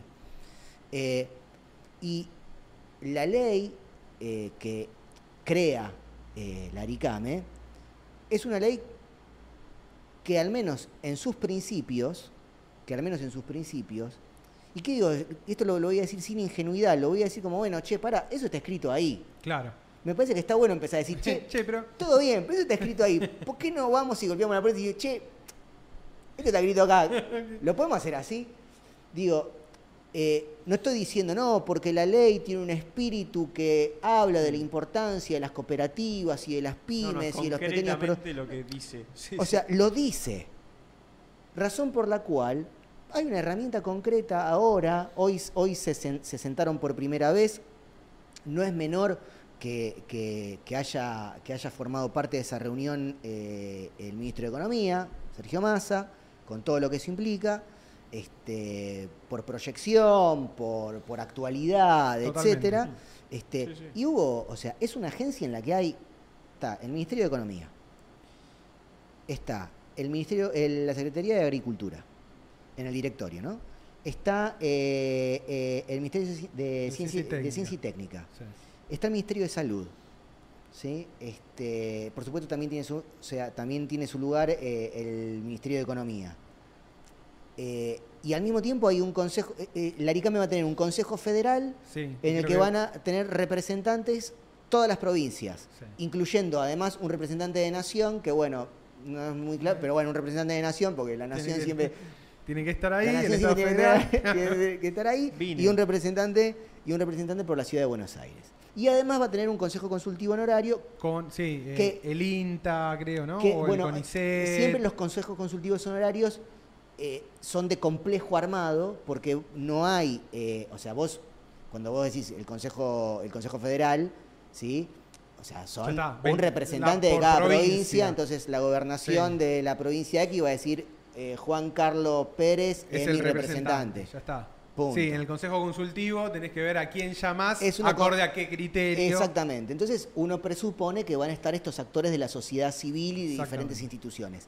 Que es interesante porque, porque todas las leyes de cannabis medicinal, la ley nacional de cannabis medicinal, y todas las leyes que se han ido sancionando de, de, digamos, de, de- de, iba a decir de ascripción, de, de, bueno, no me salió la palabra, hay una palabra específica, este, cuando uno De eh, adhiere, de, Oh, adhesión, claro, bueno. Adhesión. ahí va, Adhesión. de adhesión, adscripción, el nerd, El- eh, el nerd universitario. Le salió, claro, JTP adscripto. es- este, paguen lo que le deben a los docentes, por favor, este, que laburen un montón y no les pagan las correcciones. Totalmente. Este, em, eh, eh, fueron adhiriendo a la ley nacional, fueron también incluyendo consejos consultivos honorarios dentro de sus legislaciones. Que es un, un- un detalle que parece una boludez, porque es como, "Ah, oh, el consejo consultivo honorario. Pero son leyes que están metiendo actores de la sociedad civil ahí. Después, como eso se dé, Sí, bueno. es bueno, otra discusión. Totalmente. Pero me parece que es interesante, es interesante. lo- teníamos el otro día con un amigo esta discusión, con un amigo, colega, compañero de ruta, un montón de cosas que me que planteaba sus sus eh, su- sus temores con respecto a la agencia, que yo también siempre, o sea, el, el futuro da miedo. Qué sé yo. Sí, este, sí, digo, pueden pasar un montón de cosas que bueno quiere que pasen, qué sé yo. Pero me parece que es interesante, es interesante ver que hay una herramienta en funcionamiento, que empieza a funcionar, que empieza a caminar, ¿sí? Y que tiene muchos actores. Con lo cual, las posibilidades eh, de que las cosas sean absolutamente arbitrarias son al menos un poco menores. Mm. Y una cosa que voy a decir, como para eh, cerrar eh, mi, mi alocución respecto al Aricame, este, yo considero que en líneas generales eh, eh, la democracia es es una sumatoria de roscas. Rosquita, Sí, roscón, sí, sí, sí, rosca. Vos tenés la tuya, él tiene la de él, yo tengo la mía. vos tenés la Es tuya. un gran engranaje que. Todos tienen su rosca, ¿no? Entonces, 100%. me parece que cuantos más sean, es- más sean los engranajes funcionando, mayores son las posibilidades de que eso salga bien. Es de más calidad el producto. Es de más calidad Sí, el producto. 100%. Sí. Bueno, Después uno cuestionará cuál es tu rosca, cuál es la mía, cuál es la de él. Sí. ¿no? Eso, eso, bueno, es, lo- es, es menos fascista. Es el menos resultado fascista. es menos Sí. fascista. El resultado es menos fascista, Sí, es más democrático. Sí. La democracia perfecta, menos claramente no. Y más, li- Pero- o sea, bueno, liberal de pensamiento, ¿no? ¿Qué sé yo? No sé cómo se llama, Sí, no ¿Qué- sé. qué sé yo? Pero es más, democ- es No más es democrático. medio rara, pero Sí. es más democrático, sí, sí. Es más democrático. Sin dudas. Con todas las limitaciones que tiene la democracia. Es un producto humano, Sí. digo, todos los No, productos totalmente, humanos totalmente. son un problema. No, sí. Es lo mejor que tenemos hasta ahora para Argentina. Sí, Sí. sí, sí, sí. sí. Exacto. Argentina eligió ahí y vamos y hay que seguir ahí por muchos años más. Hay que sostener, hay que sostener. mínimo No, 500 totalmente. años. Mínimo. La, Mínimo. la civilización. Sí, sí, sí, Démonos sí. 500 años Nosotros y si no funciona, eh, Claro. monarquía suscribimos, absoluta y listo. suscribimos a Chao. la idea de que, Sí, de que Argentina entró en una nueva fase civilizatoria a partir, obviamente, de la tercera Copa del Mundo. Perfecto. Está- Vamos, vamos por un Pitágoras. Hasta un Pitágoras, Bueno, Totalmente. paramos. Tenemos que farmear nuestro. Parte de esto tiene que ver, Sí. parte de la nueva Argentina que ahora estamos empezando a vivir, se siente, se siente en el aire que es la nueva Argentina. Está bueno que es en esa charla, vos decías, está más ahí que ahora es ministro de Economía y que está muy presente en los nombres ahora. Eh, más allá de masa, el chabón es ministro de Economía. Está pensando en la economía supuestamente Sí. del país. Y como decía él antes, la industria del cannabis da mucha plata. Da mucha y. Argentina necesita plata. ¿Y cuál es el tabú de Argentina, además de cannabis y tantos otros? La plata. Acá no, viste que no, hacer, hacer plata era un tabú. Era, digo, porque ya no, Sí, porque ya en la sí, nueva sí. Argentina no. Entonces está bueno eso también. O sea, No, va- está- tiene todo el aspecto cultural, todo lo que vos hablabas antes, que es fundamental. Y por suerte se arreglaron un montón de cosas o están en proceso por lo menos de arreglarse, o por lo menos cambió la visión general de la gente de hacia dónde va eso. Y ahora es momento de hacer la plata. Ahora ya que más o menos todos estamos acordando, por decirlo de alguna manera, que, que ya no debería ser más una cosa tabú ni que está mal, hay que explotarlo, boludo. Y es lo que está pasando también en Estados Unidos, boludo. Decíamos antes, claro, lo- lo- los OGs de siempre o la gente que Sí. siempre estuvo, no sé, el actor este Seth Rogen. Sí, sí, y ahora el chabón tiene su empresa de, De no sé, cannabis. cannabis y empieza a hacer un montón de plata. Es joya. Porque este chabón merece ganar un montón de plata con eso que él bancó siempre, listo. O de última, llega uno nuevo y tiene una gran idea Llega de Mike. Tyson. ¿no? Claro, y, Sí, sí. y no, y no bancó siempre. Claro, Claro, y no bancó siempre, pero decimos, ah, pero no es un pelotudo, es un chabón que viene a organizar. Ah, no, no es que viene a- no quiere ser luchar piso, no, no, no es así la cosa, pero es un chabón de otro palo y dice, che, hay plata acá, sí, bueno, que yo tengo estas ideas. Yo, siempre, también. yo siempre iba por el. Hace, hace un tiempo escribí un artículo muy como con- muy centrado en la visión económica ¿no? de, del cannabis. Y, y lo que lo que vos decías, lo que yo proponía era al Estado le, le conviene por todos lados. Por un lado, te ahorrás, digamos, todos lo- los gastos en fuerza de seguridad y, y poder judicial de perseguir boludos que tienen, qué sé yo, 10G, 5G, un, un paraguayo, lo que sea, una tuca.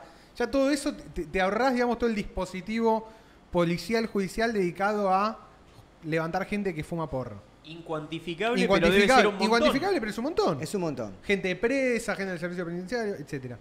Y por el otro lado, en el caso de que vos legalices el comercio, digo, empezás a de mínima a percibir el IVA de una venta a cambio de a cambio de sacar una palabra de una ley. Es como literalmente es sacar de, de- decíamos de la 23.737 sacás la palabra marihuana, no haces otra cosa y empezás a percibir al menos ponele sabiendo que en Argentina siempre está esa proporción medio 70-30 de blanco-negro, pero, Pero la gente que blanquea gratis, su negocio, gratis. de pronto empezás a tener un influjo de guita que, que antes estaba todo en negro. Claro. Y que además, digo, hay toda una, una industria del cannabis Es, ya existente. esto lo digo, es realmente una industria. Sí, ¿cómo no va a ser una industria? Yo el, el otro día eh, fuimos, porque tenemos justamente una relación de muchos años y de mucho camino recorrido juntos, de mucho respeto, de mucha admiración, porque realmente no es fácil llevar adelante una empresa en Argentina, yo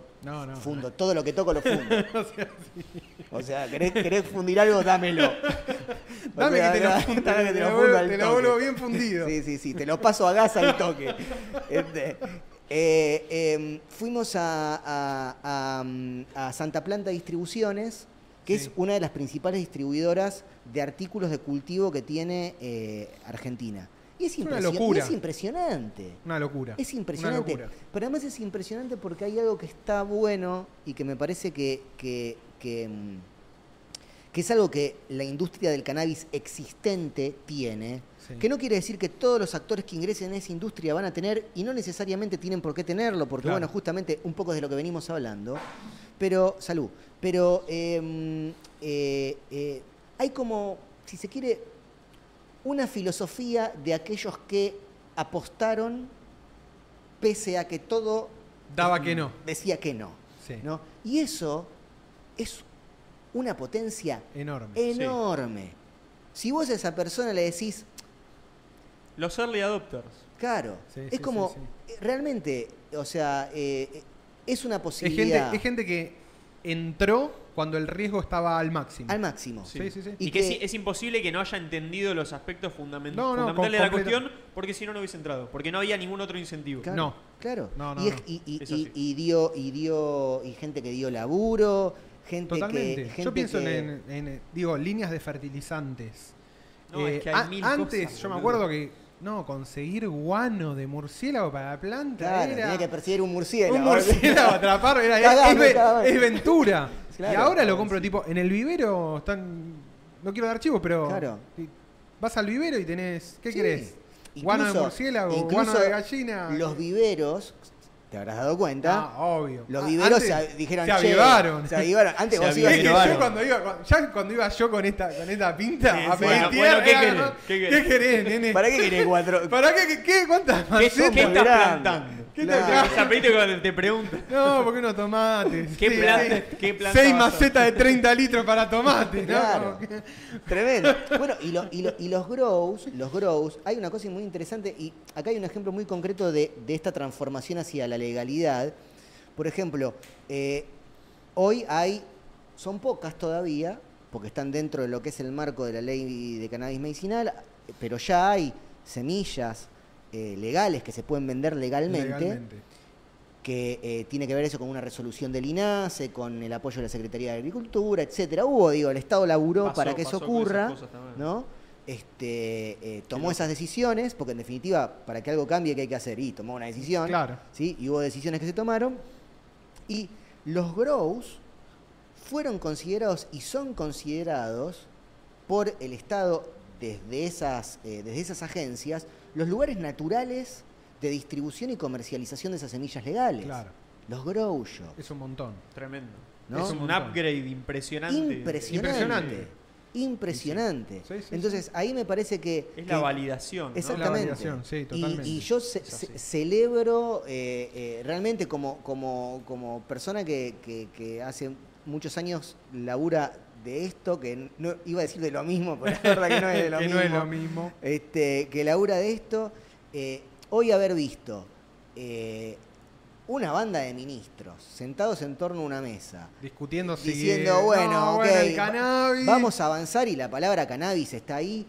Ok, yo entiendo que a mucha gente eso le pueda producir desconfianza y resquemor. Sí, sí, sí, sí. Yo, viniendo de donde vengo y habiendo visto lo que vi, digo, ok. Esto es, esto es un montón. Esto es una banda, esto es un montón. Ahora, obviamente, la responsabilidad está en eh, los, los, los funcionarios, los, los- los que tienen las responsabilidades concretas y directas, y también la responsabilidad de todos los que conformamos la sociedad fi- civil. Y este fenómeno para que eso vaya teniendo un norte, y si observamos que no lo tiene, nada, Corregir. Corregir. Sí, proponer sí, sí. correcciones. ¿Cómo, cómo, Martín, cómo te imaginás la articu- ponele la, la- la articulación definitiva de compra-venta? Eh, ¿Viste cómo te, Sí. te lo imaginás más al modelo de Holanda, tipo dispensarios? ¿O como pasa ahora con lo de las semillas, por ahí que se den cuenta que los grows son el lugar natural a donde, donde se da eso? ¿Te lo imaginás más a, a lo Uruguay como algo más, re- digo, más asociado a la medicina de una farmacia. Te- por ahí no, nunca, te, nunca te lo imaginaste, digo. Eh, creo que, mm, a ver, hay que pensar muy... eh, eh, hay algo que ya viene pasando, ¿no? En Argentina. Y por lo tanto hay que observar eso a la hora de tomar decisiones eh, regulatorias. Sí, sí, sí, Decir, sí, bueno, a ver, claro. por dónde circula la gente, dónde la gente va a buscar información. Porque es muy importante, es muy, muy, muy importante no olvidarse que estamos hablando en el caso de eh, eh, tanto del uso medicinal como del uso no medicinal, del uso terapéutico, es una sustancia psicoactiva. Sí. Entonces, me parece que si hay algo que nos ha enseñado la historia reciente del capitalismo, es que está bueno que las sustancias psicoactivas ¿sí? no sean vendidas como caramelos. Claro. No está bueno. No está bueno. Yo no quiero eso. O sea, yo no quiero, este, no quiero el modelo norteamericano. No me parece que, que sea necesariamente el mejor modelo. Ahora, tampoco sé si el mejor modelo es el uruguayo. Claro. ¿no? Claro, claro. Creo, me, me parece que se puede encontrar algo intermedio en, eh, ¿en qué sentido? En el sentido de, bueno, darle una legalidad y ciertas garantías básicas a usuarios y eh, cultivadores y cultivadoras y quienes venden eh, cosechas y demás para que puedan hacerlo, siempre teniendo en cuenta que hay que brindar información, que lo mejor es que probablemente es que si en algún momento se legaliza la compraventa de cannabis, se haga en lugares donde la gente pueda, además de comprar algo, recibir un plus de data, Claro. ¿sí? Eh, donde se le informe, che, mira, te está llevando esto, che, para esto es buenísimo, para esto no es tan bueno, eh, tenés que tener cuidado con esto, con esto vas a pasar también, joya. también hay como que aceptar que hay gente que. O sea, hay gente que, que prueba, fuma porro y le pega como el orto. Básicamente. sí, o sea, boludo, pues- y, y se da. Y, a, veces a con, uno. a veces con consecuencias. A mí en la pandemia muy jodidas. a mí no me había pasado nunca, pero me acuerdo que Todo el tema de la en esquizofrenia. la pandemia, no, no, no en la pandemia fumé y tuve un ataque de pánico, no me había pasado nunca. Sí, era sí, era sí, un porro tremendo. muy A mí me fuerte. ocurrió lo mismo, sí. Pero muy digo, te- fuerte. te- hay gente que me. no- la verdad no No, conozco a nadie personalmente, pero creo que hay obvio. gente que fuma y puede tener y y no era propensa para eso y le hace un efecto que le jode la vida, honestamente. Sí, puede tener, puede tener un brote psicótico. Es un porcentaje Es- muy pequeño. es me- mega extremo. Me gustaría saberlo. Es mega extremo, me parece que debe ser un porcentaje muy No, pequeño. pero está- pero está bueno no ignorar también que eso existe y no hacerse los pelotudos, porque si no, de repente pasa algo y se arma un quilombo y es como todo ese avance de, No, de- está- de toda está esa buena cosa esta idea queda de- enterrado al pedo por, de por- eso de no son caramelos. Claro, no son caramelos. No está deja de ser una está bien sustancia que eso. está Claro. Sí, sí, sí. interactuando Y- y- con tu sistema. Tal cual. Y los caramelos con, nervioso. con la bocha de azúcar, azúcar que tienen No, además. tampoco son así. Sí, digo, los caramelos tampoco son sé, No como- deberían ser caramelos Eh, tampoco. los caramelos. Claro, qué sé yo, no sé si Claro, está inocuos. bueno. Claro, no es inocuo Sí, para un sí. pibe, de, Sí. eh, para un nenito, mandarse Azúcar como si azúcar fuera- y no. sí. eh, Pero Después bueno, los pará. Pero en ese contexto Es donde- loco, este niño claro. como que tomó merca. boludo, ¿Qué le pasó? Pará, pero eso que dijiste es clave porque capaz no, no es demasiado ambicioso, capaz como pensar que en cada entrega de- de- de- del producto de cannabis te vas a informar y vas a aprender. O sea, no, no es, No, quizás no no es en capaz cada- imposible. No, eso. quizás no en cada entrega, pero por lo menos que haya un marco de posibilidad. de posibilidad. Claro, si vos sos primer usuario o querés, digo. Que, se- no sé. que- que si vos sos primer usuario, la persona que te está eh, vendiendo ese cannabis, si es que lo vas a comprar y no lo cultivás, porque para mí no, no hay eh, eh, no hay buena eh, regulación si no hay derecho al autocultivo. No, Es eso, como- ni, habla- eso no, es- eso ni hablar. Ese es como o sea, lo- lo hacer todo esto para perder el derecho a cultivar No, y no. que se lo quede una tabacalera, por ejemplo, me mato. Exactamente. Eh, er- el el Para mí escenario es es, ese, ¿no? ampliar Es que- derechos, es que no lo, claro. no lo pueden hacer. por No, suerte. no, no. Es No, que, no, no, es que si no no, creo que ahí se pudre todo. O sea, está, está claro, ¿no? Está claro Es que no como está el límite. bueno. Claro, el límite es eso. Ahí Che, se pudre todo. Lo harían igual, pero no lo Yo pueden creo hacer. que, creo que si los dejás, sí. Sí, eh, no creo, sé. creo que en Argentina O no. sea, en Argentina no. no, no, lo- lo- no, Pero lo el, lobby, el lobby decís que no, No, no. puede no, torcer no. eso. Creo que no. Creo que no. Me parece que es importante tener en cuenta que no tiene que pasar, pero creo que las posibilidades de que eso pase no son tan altas. Pasa que Claro. es, si lo pensás, Pero es, no hay que- es mucho laburo. Tipo, no es, es más fácil agarrar lo que ya existe y sacar una tajada y poner unas regulaciones tranca Pero- y no trabajar un montón. Es que es hacer sí. toda una estructura que no existe hoy, es Imagínate, imaginario. que- pero y tratate de imaginar por un momento decir, bueno, ok, vamos, ta, ta, ta, ta, ta, vamos a regular el cannabis, lo vamos a legalizar. Ahora todos ustedes, hijos de puta, que tienen una planta en su casa, Van a No, morir. es- es que los sí. vamos a ir a buscar. Claro. Es que quedás como un boludo porque no lo podés hacer. No lo podés, No lo pudiste- no lo pudiste hacer antes ya, y no lo vas a no hacer lo podés ahora. hacer. No lo podés no lo hacer. podés hacer. Y hay un montón de cuestiones de las regulaciones que tienen que ver con negociaciones y no necesariamente con cosas que efectivamente luego se le exijan a la gente. Sí, totalmente. Me parece que eso es importante también Bueno, entenderlo ponele- como para no escandalizarse porque te digan, no sé, eh, eh, podés cultivar nueve plantas. Claro. ¿Nueve plantas en tierra? Es- Eh, No sé si es poco. Claro. No, Eh, ten- tendrían que poner, ten- tiene que haber un límite, yo considero que no, No. pero No. bueno, Si alguien. Llega un punto que el Nueve plantas Estado... en tierra es un lindo número. El, el- boludo. el- boludo, el, el Estado, digo, el Estado como una cosa. Sí, el la Estado. la ¿no? ¿Qué sé abstracción de Somos el nosotros, Estado. es todo lo mismo. Pero digo, el Estado tiene que aceptar que la gente va a hacer lo que quiera, boludo. es que yo creo que ya lo aceptó. sí, sí, hay sí. una aceptación de Sí, eso. sí, hay una sí. aceptación de que hay un fenómeno Que ya los que- están completamente traspasados. y o que sea, lo que hay que hacer es, bueno, ok, ¿cómo? Encontrar algún que otro carril. El Estado tiene que imprimir un papel que dice, el Estado, dos puntos, la gente está haciendo lo que quiere y firma el presidente. Dijo, el Para mí, presidente oh. está aceptando esto que está... Es como, tienen que simular que ellos están teniendo cierto para mí, control es- sobre eso. para mí la Es situación es, eso. la gente armó el camino, lo asfaltó, están dando en autos por ahí y en algún momento va a venir el estadio y va a decir, bueno, la máxima es 60. Tal cual. Sí. Y todos ya andábamos a 60 porque ya nos habíamos dado cuenta que si andábamos a mano matábamos, andábamos a menos no funciona. Pero va a poner el cartel y dice, ahora es con- legal. Es ir con las y hormigas. 60. Es ir a las hormigas y decir, trabajen. Trabajen. Ya estaban trabajando. Sí, sí, sí. Sí, sí. Pero ahora vos, Sí. vos- ah, les dijo. El presidente Sí. dijo que. Eh, totalmente, creo que hay algo de eso en la intervención del Estado, pero al mismo tiempo también creo Yo que creo que hay... con- con- me parece que un buen sistema, ponele, de dispensarios. Y que a esos dispensarios cada tanto inspeccionás y te fijas, qué sé yo, la calidad, que no tenga hongos, que no se venda lo que no se puede vender. Existe, ya está. O sea, existen en Argentina hay instituciones que funcionan muy bien. Totalmente. Pero para al mismo Senasa tiempo es hay una que. gran Senasa, institución. claro, bueno, eso, la calidad de la carne. El, el, la el. INA- el- el INAES, el INAES que, que llevó adelante el tema del proceso, es una gran institución. Claro. Ahí va. O sea, hay grandes Lo que pasa es que hay un montón de instituciones en la Argentina que son como instituciones menores, Menores, sí, o que no están completamente articuladas. menores, entre, Sí, comillas, porque sí, son sí. El vitales. Senasa es vital. Vital. Vital. Y que tienen burocracias.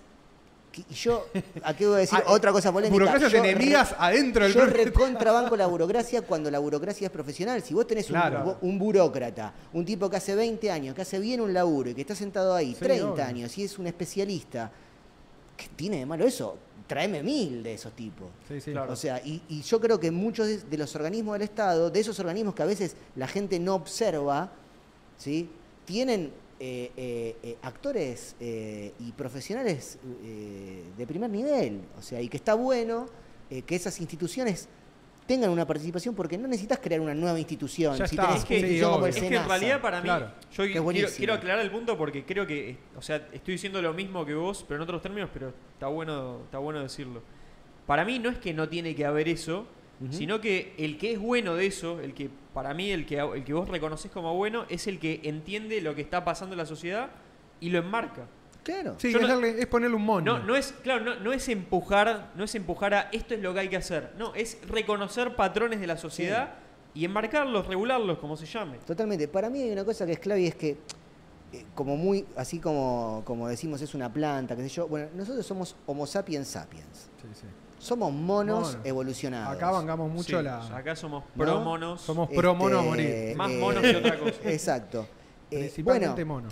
eh, la realidad es que en un mundo donde hay muchos monos juntos, muchos Homo sapiens Gran sapiens mundo. juntos, eh, uno al lado del otro, uno sobre Sobre el otro, otro. en ciudades donde viven millones, y la situación de anomia a mí me da un cagazo bárbaro. Yo no sé ustedes, si ustedes se quieren quedar en- entre monos, sin reglas, todo bien muchachos, los admiro, son unos temerarios bárbaros. Yo soy el primero que me la tomo. Sí, no, O se sea, entiende, se entiende. Entre monos, que no haya anomia. O sea, tengamos reglas. El, mono No, puede ser confío- jodido. El mono puede ser jodido. Yo confío mucho en, por ejemplo, la- el, el- el- el- el festejo de la obtención de la copa. Extraordinario. Extraordinario. Pero una es que- muestra, una muestra. Pero porque todos teníamos las reglas claras de íbamos a salir, íbamos a cantar un simio poco. no mata simio. Íbamos a llevar nuestras, un poquito de- nuestras heladeritas todos con coca, fernet, porro. Eh, eso y volver a casa. Claro. Nadie quería bardo. No. No. Bueno, lo que pasa es que bueno, ahí estás hablando de Pero una bueno, es un hecho, es un hecho aislado. Estábamos Pero es todos reconocer cuando es reconocer los hechos. Estábamos todos contentos. No, Estábamos bueno, ese es, ese es una. No íbamos a reclamar algo, íbamos a No, celebrar no, algo. Exactamente, es muy distinto a. Pero hay sí. que reconocer en cada hecho el porcentaje de está pasando tanto de esto y tanto de esto. Porque digo, incluso Sí, ahí sí. hubo un porcentaje ínfimo, ínfimo. Pero hubo al de final, quilombo. Y hubo. Sí, sí. En un momento empezó el saque, el choreo de lo de siempre. Y fueron y los cagaron a palazos y nadie se quejó. Porque estaba bien porque eran los de siempre que hacen eso. No eran los 5 millones que salieron súper tranquilos en paz a festejar. Está bueno darse cuenta en el momento, es re difícil en el momento qué está pasando. Y siempre está la discusión esa, como "Eh, están cagando a palo gente que no está haciendo nada, que es lo que pasa la mayoría de las veces. Ujú. Pero esta vez fue bastante fácil. Digo, hubo un consenso bastante amplio sobre Sí, que sí, no sí. estuvo mal lo que pasó porque no había otra manera de manejarlo. al final ya era todo manita, Era, bardo, est- descontrol. estuvo bien. O sea, nada, sí, fue, fue un hecho muy particular. pero- Vamos, Argentina, carajo. Vamos, Argentina. Eh, ¿Qué onda? ¿Cómo, cómo es el laburo del editor? Digo, porque vos sos, vos, vos escribís, vos claro. editás. Yo no hago eso. ¿Qué haces puntualmente? Yo leí, en, en lo que nos pusimos a, a hacer el research, ponele, leí una nota que te hicieron en Infobae que me pareció que estuvo buenísima. Y te decía, o sea, decían directamente que vos eras un poeta, aparte.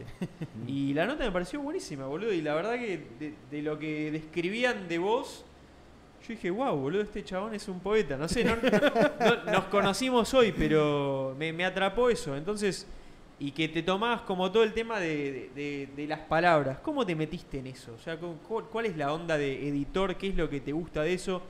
¿Cómo es el día a día de eso? Para el que no, no está metido para nada en eso. A ver, eh, es, mm, difícil de responder porque es como eh, cuando empezaste a jugar a la pelota, ¿viste? Claro, Ahí O- va. o- o- Está bien.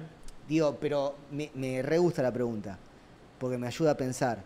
Eh, el otro día estábamos con, con Luis Paz, Sí, gran invitado Luis Paz. este, de- de eh, acá a, quien, club. a quien le agradezco divino. abiertamente este bello contacto, Sí, este aguante. bello puente que ha construido. Un gran habilitador. Gran habilitador, sí, sí, un tipo que tiene unos pases en profundidad es- para mí es el, es el limpios. para mí es el 5 clave de, de tu equipo, es Sí, sí, sí, redondo. sí, totalmente. Siempre sabés que va a funcionar Sí. de la un manera gran jugador, Sí, sí, un gran, gran jugador, compañero. gran jugador. La verdad que, que, eh, bueno, y una de las cosas que hablábamos con Luis, en un momento dado, este, él eh, me, me- me dijo, che, boludo, vas a sacar un libro, qué sé yo, eh, poesía, bla, bla, bla.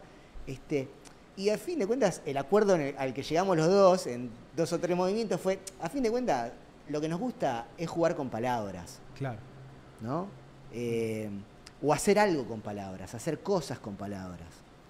Eh, el trabajo, el trabajo de, de- de- de la, de la edición, yo, yo me formé, eh, me formé, eh, no me formé para, para ser editor, pero siempre me gustó, es como, no me formé para tocar una banda, pero siempre me gustó tocar la guitarra, Claro. ¿no? Claro. Y un día fue como, che, mirá, ¿te querés subir?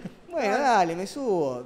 Y Falta toqué. uno y ya Claro, está. y toqué y al principio hice cualquiera y después aprendí a no hacer tan cualquiera y con los años fui generando un oficio, ¿no? Claro. Este, eh, pero en esencia para mí lo, lo importante del laburo de, de edición que amo, amo el laburo de edición, no, no es un laburo que diga, oh, Uy, qué, qué paja pesado". ser editor, no, me encanta ser editor. Para mí tiene algo muy, muy positivo que es, al menos a mí, eh, eh, toda esta charla iría en contra de lo que voy a decir, pero No bueno, este, eh, eh, a mí me gusta estar medio como en la cocina. Claro. Y como sacar los platos como, eh, ahí va un plato, ¿no? Como me No gu- jetonear. No, no, no, no, no. Me gusta. No, no, no, no me siento cómodo. Esto es una conversación. Pero sí, yo no sí, sé si. no- a, mí, no- a mí no. ¿Qué sé yo? El, el laburo de, de- de- de editor es un laburo que necesariamente se, vos cuando sos editor te debatís entre ser el chabón que está en la cocina tratando de que los platos de todos salgan piola o ser un tirano, Claro. ¿no? Y me parece que un poco el lugar en el que trabajás y la persona que sos Re.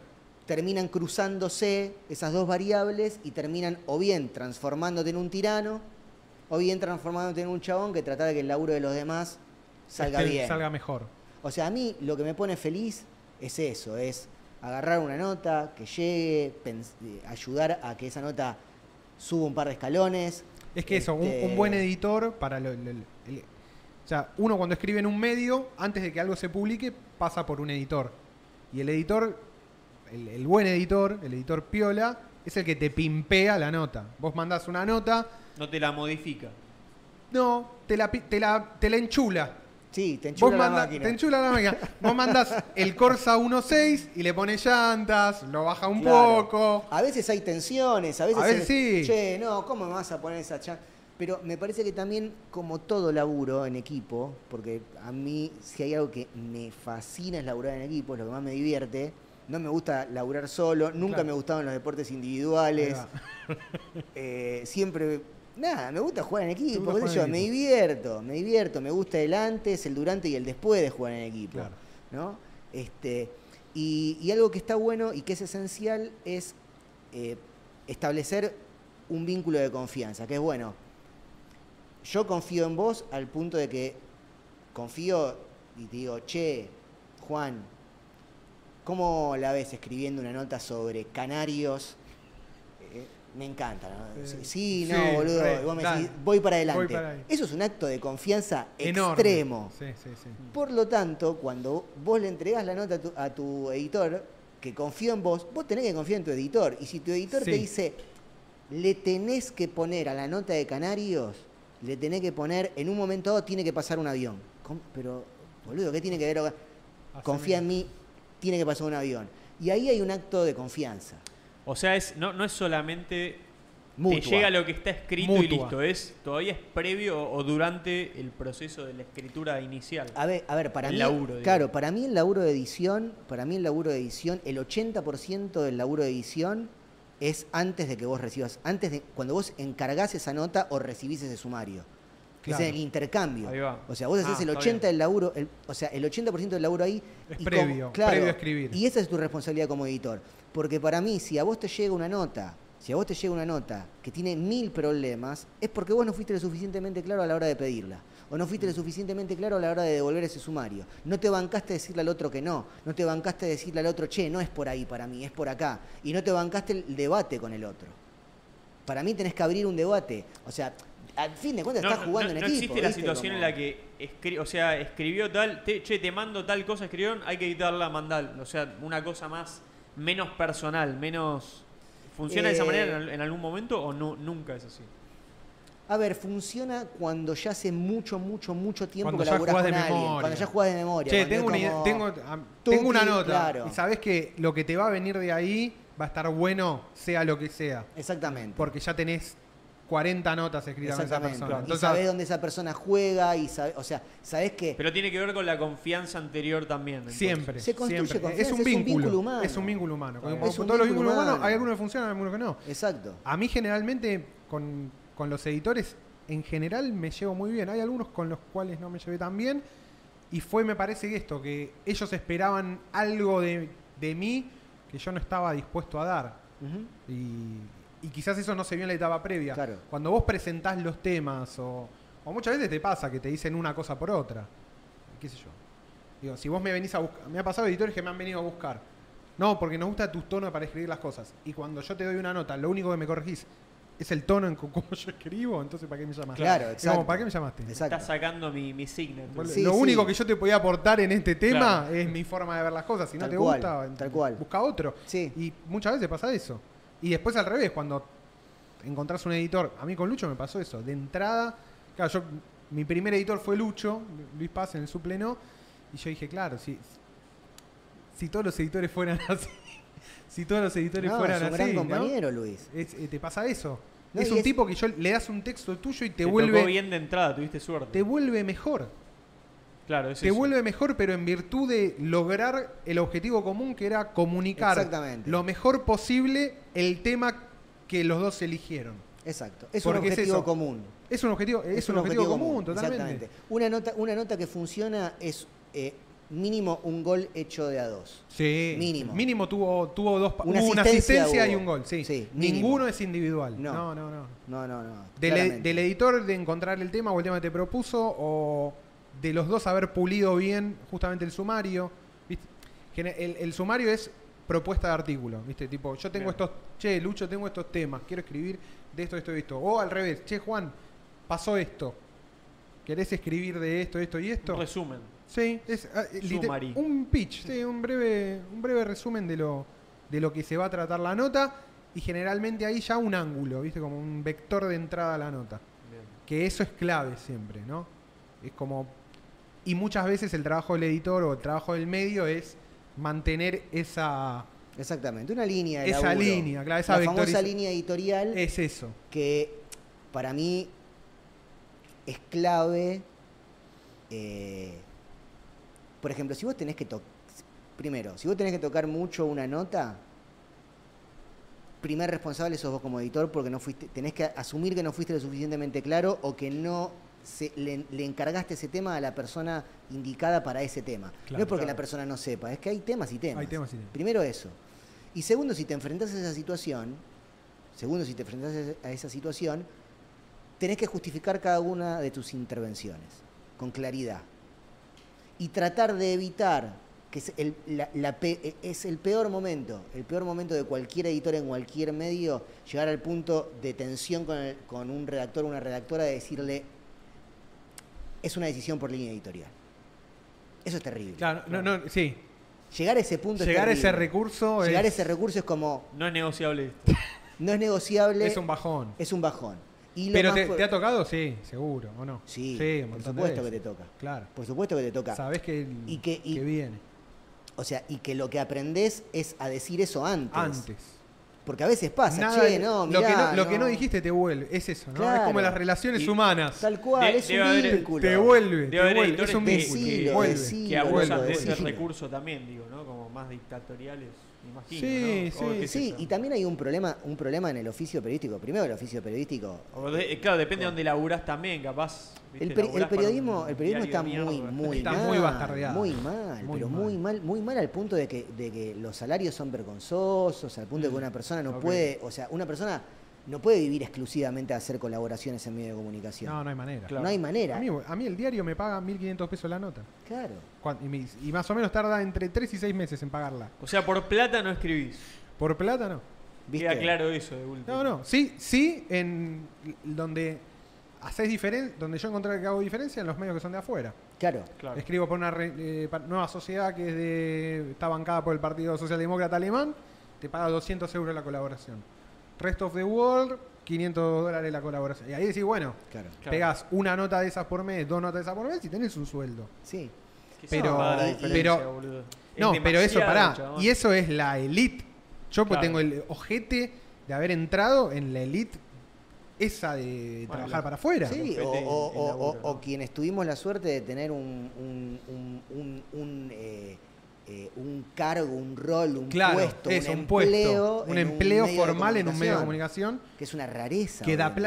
Yo insisto, insisto en la, en la tradición liberal de la THC, digo, es una, es una revista que por sus propios medios se constituyó en un, se constituyó en un negocio. digo. Sí, Cuando hoy por hoy el 90% de la guita de todos los medios viene del Estado. La Nación, Clarín, ¿Cu- Página. ¿Cuántos empleados fijos, por decirlo de alguna manera, tiene THC? Uh, ¿Tipo 10 o 50 o 200? No, no, somos.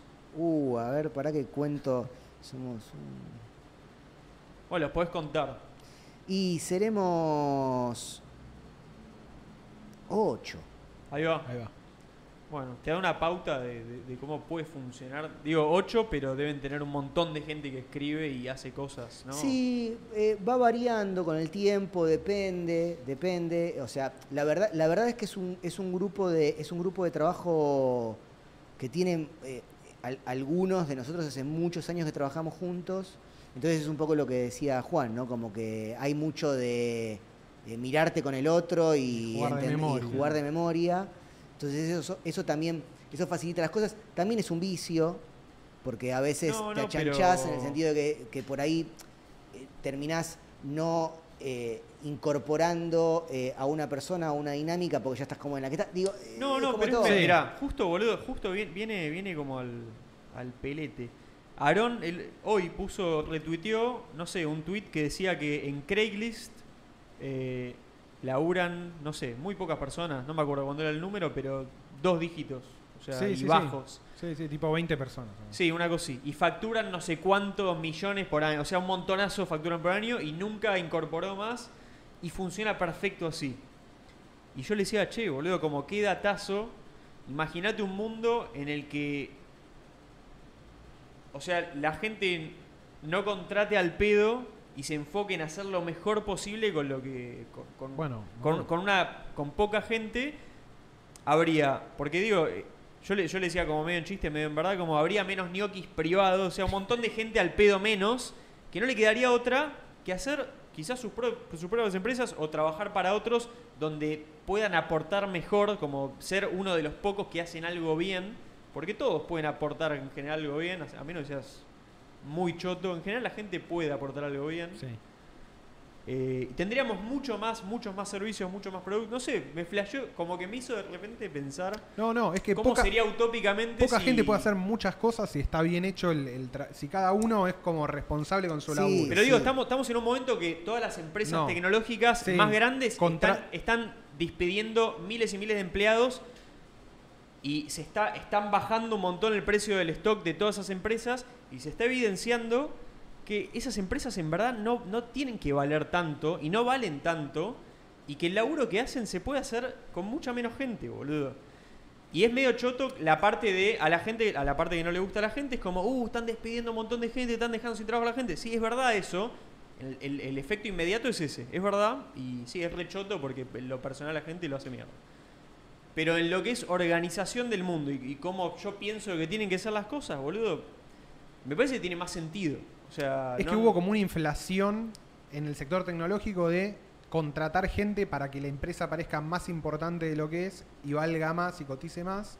Cuando en realidad ese de- trabajo era... El efecto de la bolsa también, que, que- que- que- es medio falopa a veces, boludo. Como Recontra pensar falopa. que todo, o sea, la, la evaluación de Tesla es realmente lo que le aporta Tesla al, al mundo. Y no digo que para mí Tesla es espectacular y a mí me gusta todo eso, pero no debería, o sea, es... es, es, es- es- te pones a pensar El equipo, honestamente. el equipo de decís, "Che, Instagram. esto no vale. boludo, esto, no me Instagram jodan, son boludo". 40 personas. Instagram, ¿no? Como para Sí, la sí. relevancia social o digo, cantidad de laburos que dependen. Digo, le- me acabas de decir algo que me, me afectó. ¿viste? A ver. No, no me lo imagin- no me lo imaginaba ni en pedo. Ni en pedo, Ni en ¿viste? pedo, Son ni en cua- pedo. El equipo de Instagram Pero, son 40 pero, personas. pero puedo creer que sí, que funciona. Sí, a ver, yo creo Es que. una, el- lo- es una locura. Claro, el Porque problema. uno tiene la, la idea. Pero boludo, es. ol- No, no conocemos gente que programa y. O sea. no, no, pero Cuando son no, que 20, re- cuando funciona joya, Me parece que- boludo. me Cuando son parece 100 que- es una poronga. nos ha pasado. Es que nosotros nos conocimos en una startup donde originalmente era- éramos 20 y después pasamos a ser, cuando nos fuimos, 200 personas y el laburo y los problemas eran exactamente los mismos. Claro.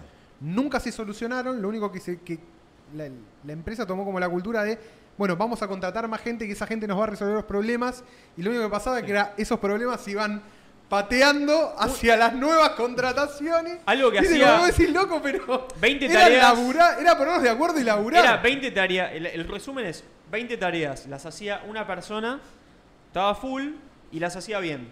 Ahora, 20 tareas, 20 personas. Y esas 20 personas son, no son igual de buenas porque no son la persona que puede idear una estructura de trabajo, de un esquema para esas 20 tareas que tienen una relación una con la otra. Y ahora empieza a funcionar todo peor. ¿Y para qué? Para que empiece a funcionar mejor, es como que se van agregando capas. Em, Ahí es donde empieza la burocracia. La burocracia innecesaria. La innecesaria. Claro, Es sí, la, Es la- como, sí, la hay que que no queremos. la que no queremos. Hay que, hay que escribir un libro que escriba todo el proceso de cómo se hace esto para que cuando llegue este peón número 44 lo haga bien. Y era como, boludo, y si despedís a todos, o sea, lo siento mucho, pero despedí a todos y dejá al que ya lo hacía bien. Y en un momento cuando ese ya no lo quiere hacer más, entrena a otro, igual de bueno, y después todas esas personas van y hacen otra cosa. No se van a quedar sin trabajo. Hay un montón de cosas para hacer. Como, es- o sea, hay mucho lloriqueo con eso. Yo entiendo. Ahí me, yo digo, como todo el mundo se pone del lado del "Eh, despiden un montón, a mí me rompe las pelotas. Yo digo, bueno, no lloren tanto, boludo. Busquen otra cosa. Hay mil. Hagan otra. Sí, sí, siempre, o por supuesto, tiene que ver con, con, con qué recursos. eh, Estoy de acuerdo, siempre haciendo la salvedad de qué recursos tenés y cuál es el universo de tus intereses. Sí. En, en el- en el caso concreto de- de- del, de- del periodismo, para mí, digamos, es, es una crisis que no, no, no, no se va a revertir. No, no, no, no. Eh, es que está, eh, ro- Y, y creo que también... está es- como una especie de. Perdón, boludo, de, de nuevo. Es, es medio del juego de la silla, ¿no? ¿Viste? Es como que ca- se- hay cada vez menos lugares Pero, y más periodistas. pero por Sí. algo. Porque. Digo, el escenario cambia por determinadas. No, porque también, también me parece que me parece que hay que hay hay muchos cambios. Me parece que lo no sé cuántos cambios hay, no los podría analizar, exceden mi por mucho mi, mi- mi- mi capacidad, eh, pero sí creo que eh, no hay que hay algo que hay que tener eh, en cuenta todo el tiempo eh, en particular cuando uno habla de medios de comunicación y entendiendo los medios de comunicación también como eh, lo que hacen ciertas redes sociales, también me parece que es un medio de comunicación un buscador, digo, son medios que básicamente conectan y que distribuyen información, es que eh, a fin de cuentas estamos debatiendo quiénes son los que construyen la idea de lo que es real, ¿no? Mm. Entonces, me parece que... es como la discusión de hoy, ¿no? Esa un poco. y porque es evidente. Sí. Yo creo que, a ver, eh, cuando apareció Internet, ¿no? Todos dijeron, bueno, listo, ya, Ya está, ya fue. Listo, no vi más a la, a la- a la biblioteca del Congreso a buscar en un fichero. Hago el trabajo práctico con el Rincón del Vago, era en la época en la que yo lo ¿Viste? Boludeces de ese tipo. Este, y se va a democratizar la información y la gente va a poder decir lo que quiere y todo tiene una cámara y todo tiene un micrófono y así siguiendo. Pero me parece que impulso, impulso que me parece re, re vital y que celebro que haya ocurrido. Pero me parece que bueno, como, como todo, como todo, eh, como todo movimiento cultural o como todo cambio cultural, también eh, va formando Sí, eh, a la gente Mm. y a las personas. Y creo que no el 100% de quienes consumen información digitalmente van a hacer este movimiento, pero creo que hay un porcentaje considerable, habría que ver cuánto es, no soy yo el que lo va a decir porque no tengo ni idea, no, pero hay un porcentaje de ese público, hay un porcentaje de ese público que ya entiende que eh, hay un problema severo con la verdad. Severo, severo, gravísimo. Sí. Sí, se, está, se está como por ir toda la mierda la- con lo- el tema lo- de la verdad. Sí, Eso es la lo que verdad, está la, palpable, la- ¿no? la realidad, ¿qué es? ¿Qué es? ¿no? Información real sobre. Información re- Este, Es que- chiste, ¿no? Y- A, a lo, a lo que llegamos es, para mí lo, lo que sucedió fue la gran, la gran disrupción de los medios tradicionales fue que aparecieron dos plataformas, principalmente una que es Google y Facebook, que se llevaron el negocio de la publicidad, cuando la publicidad era el negocio tradicional de los medios, y los mató. Digo, porque pasaste de poner una publicidad en una revista para, no, bueno, esta revista es ABC1, eh, se la vendemos a la gente que vive en Recoleta, en los country, qué sé yo, a directamente quiero hombres blancos de 14 a 18 años que fumen porro los lunes, los martes y los Se viernes sistematizó. y que vean Rick and Morty todos los días, ¿no? Como ese es el nivel de precisión que tenés ahora en el target Claro. de la publicidad. Entonces, todo el negocio de la publicidad está concentrado en Google y en Facebook. A la vez que yo lo veo for- principalmente en Google, Facebook también un poco lo hizo, se convierte no solo en la plataforma que conecta, sino en la plataforma que ahora te da los criterios de validación de qué es un medio de comunicación. Y no es que esto lo hace de forma subrepticia, no, literalmente Claro. Literalmente te baja las líneas y las guidelines. si no de jugás a eso, no vas a aparecer. qué es, claro, qué es verdad, exactamente, ¿no?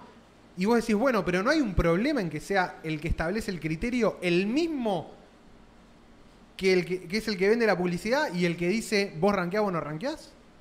Es como. está- Hay mil. No, no, no, es una es situación como, viste, es como sumamente digo, pará. delicada. Eh, Sumamente está delicada. todo en el mismo está todo en el mismo Y además- mostrador están en- antes era como bueno no los dos lados del mostrador no ahora está todo en el mismo lado es todo lo mismo Sí, y, y creo que también tiene que ver con la claridad de las reglas, ¿no? Eh, el otro día justamente lo hablábamos con, con Luis Paz.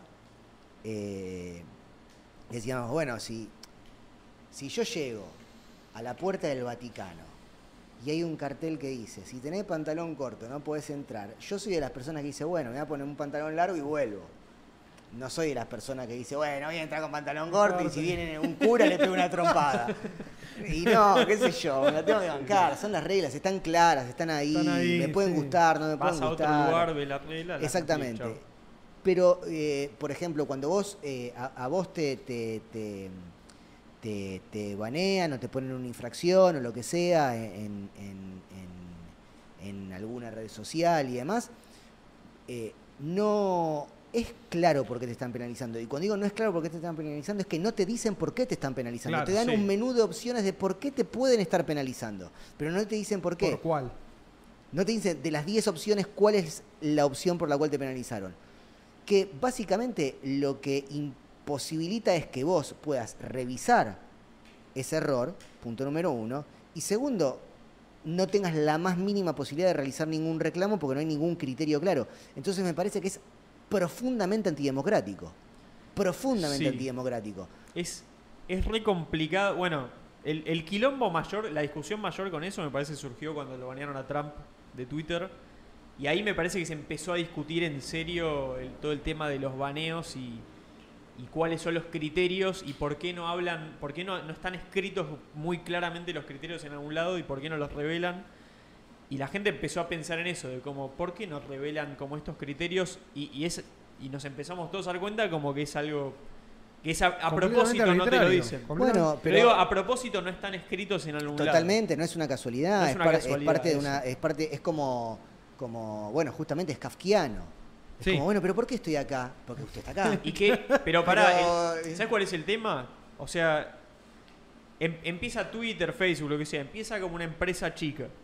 Y la gente se registra sí. como un foro. sí crece. Crece, crece desproporcionadamente.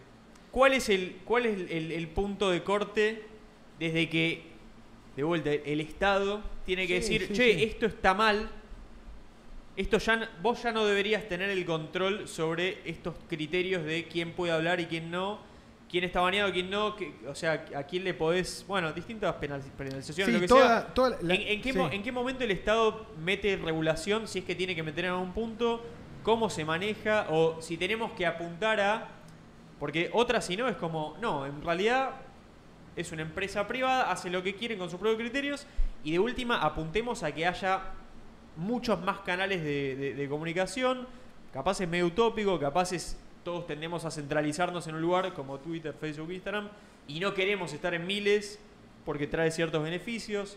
O sea, es re difícil también porque ¿a quién le das ese poder también? No, no, por supuesto. Igual me parece que, por ejemplo, lo, en, el caso, en el caso de Trump, para mí lo interesante, eh, eh, eh, o, o lo que habría que, o al menos a mí me gustaría debatir, Sí, no sí, digamos, este, tampoco sé si estoy en condiciones de hacerlo. no no no pero que digo, una- tengo la ilusión de debatirlo. Mientras, mientras tengas un micrófono y, te- Claro. y no se Eh, corte internet, claro, podemos tengo- debatirlo y que no, otra no, gente no, lo escuche. no sé si lo vamos a poder debatir acá. Este, y, no- y nada, y en algún momento no, no vamos a tener que ir a comer.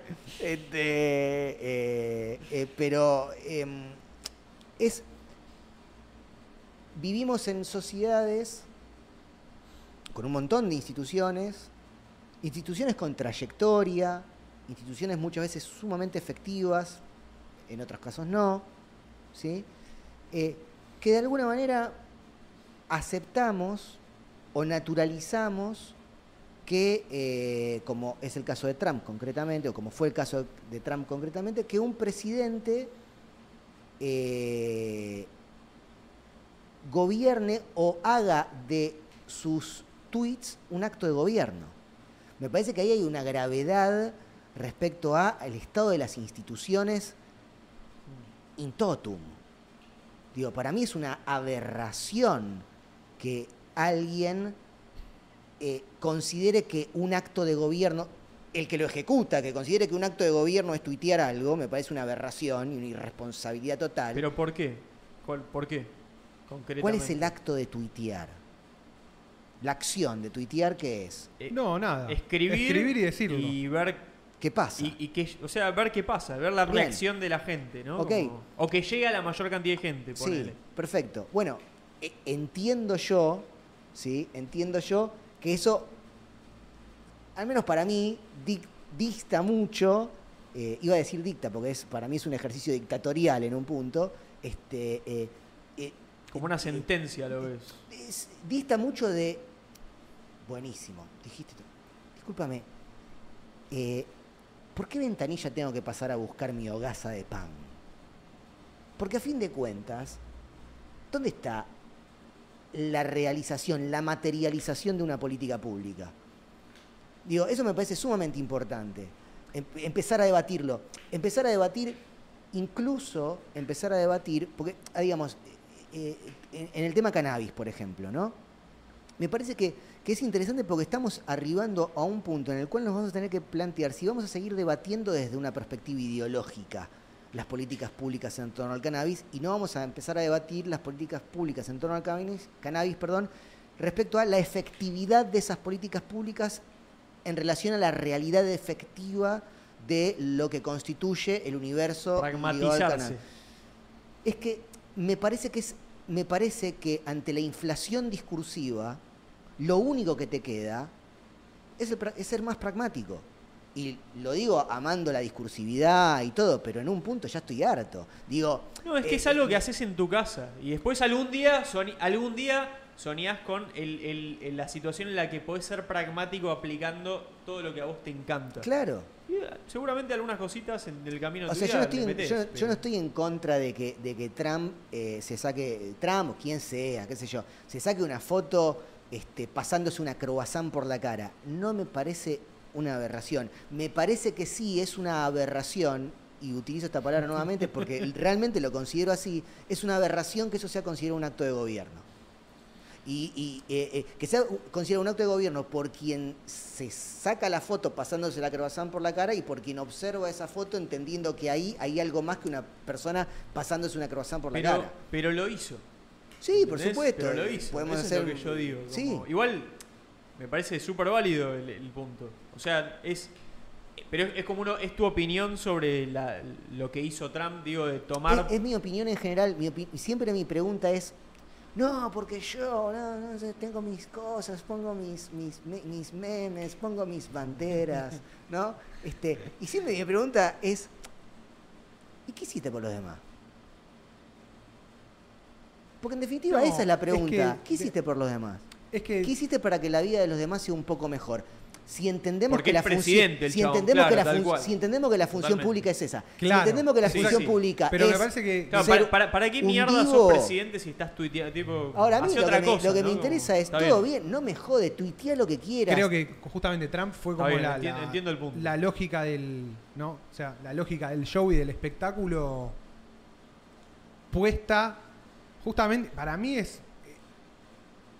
Es una locura haber visto cómo se, de alguna manera, se cayó el velo o se mostró el rostro real de Estados Unidos, que es justamente el espectáculo y el show por encima de cualquier cosa. Y creo que eso fue como lo que le dolió mucho a toda la parte más demócrata o, o- más de, no, bueno, el Estado, las instituciones, las políticas públicas, la- el gobierno de los...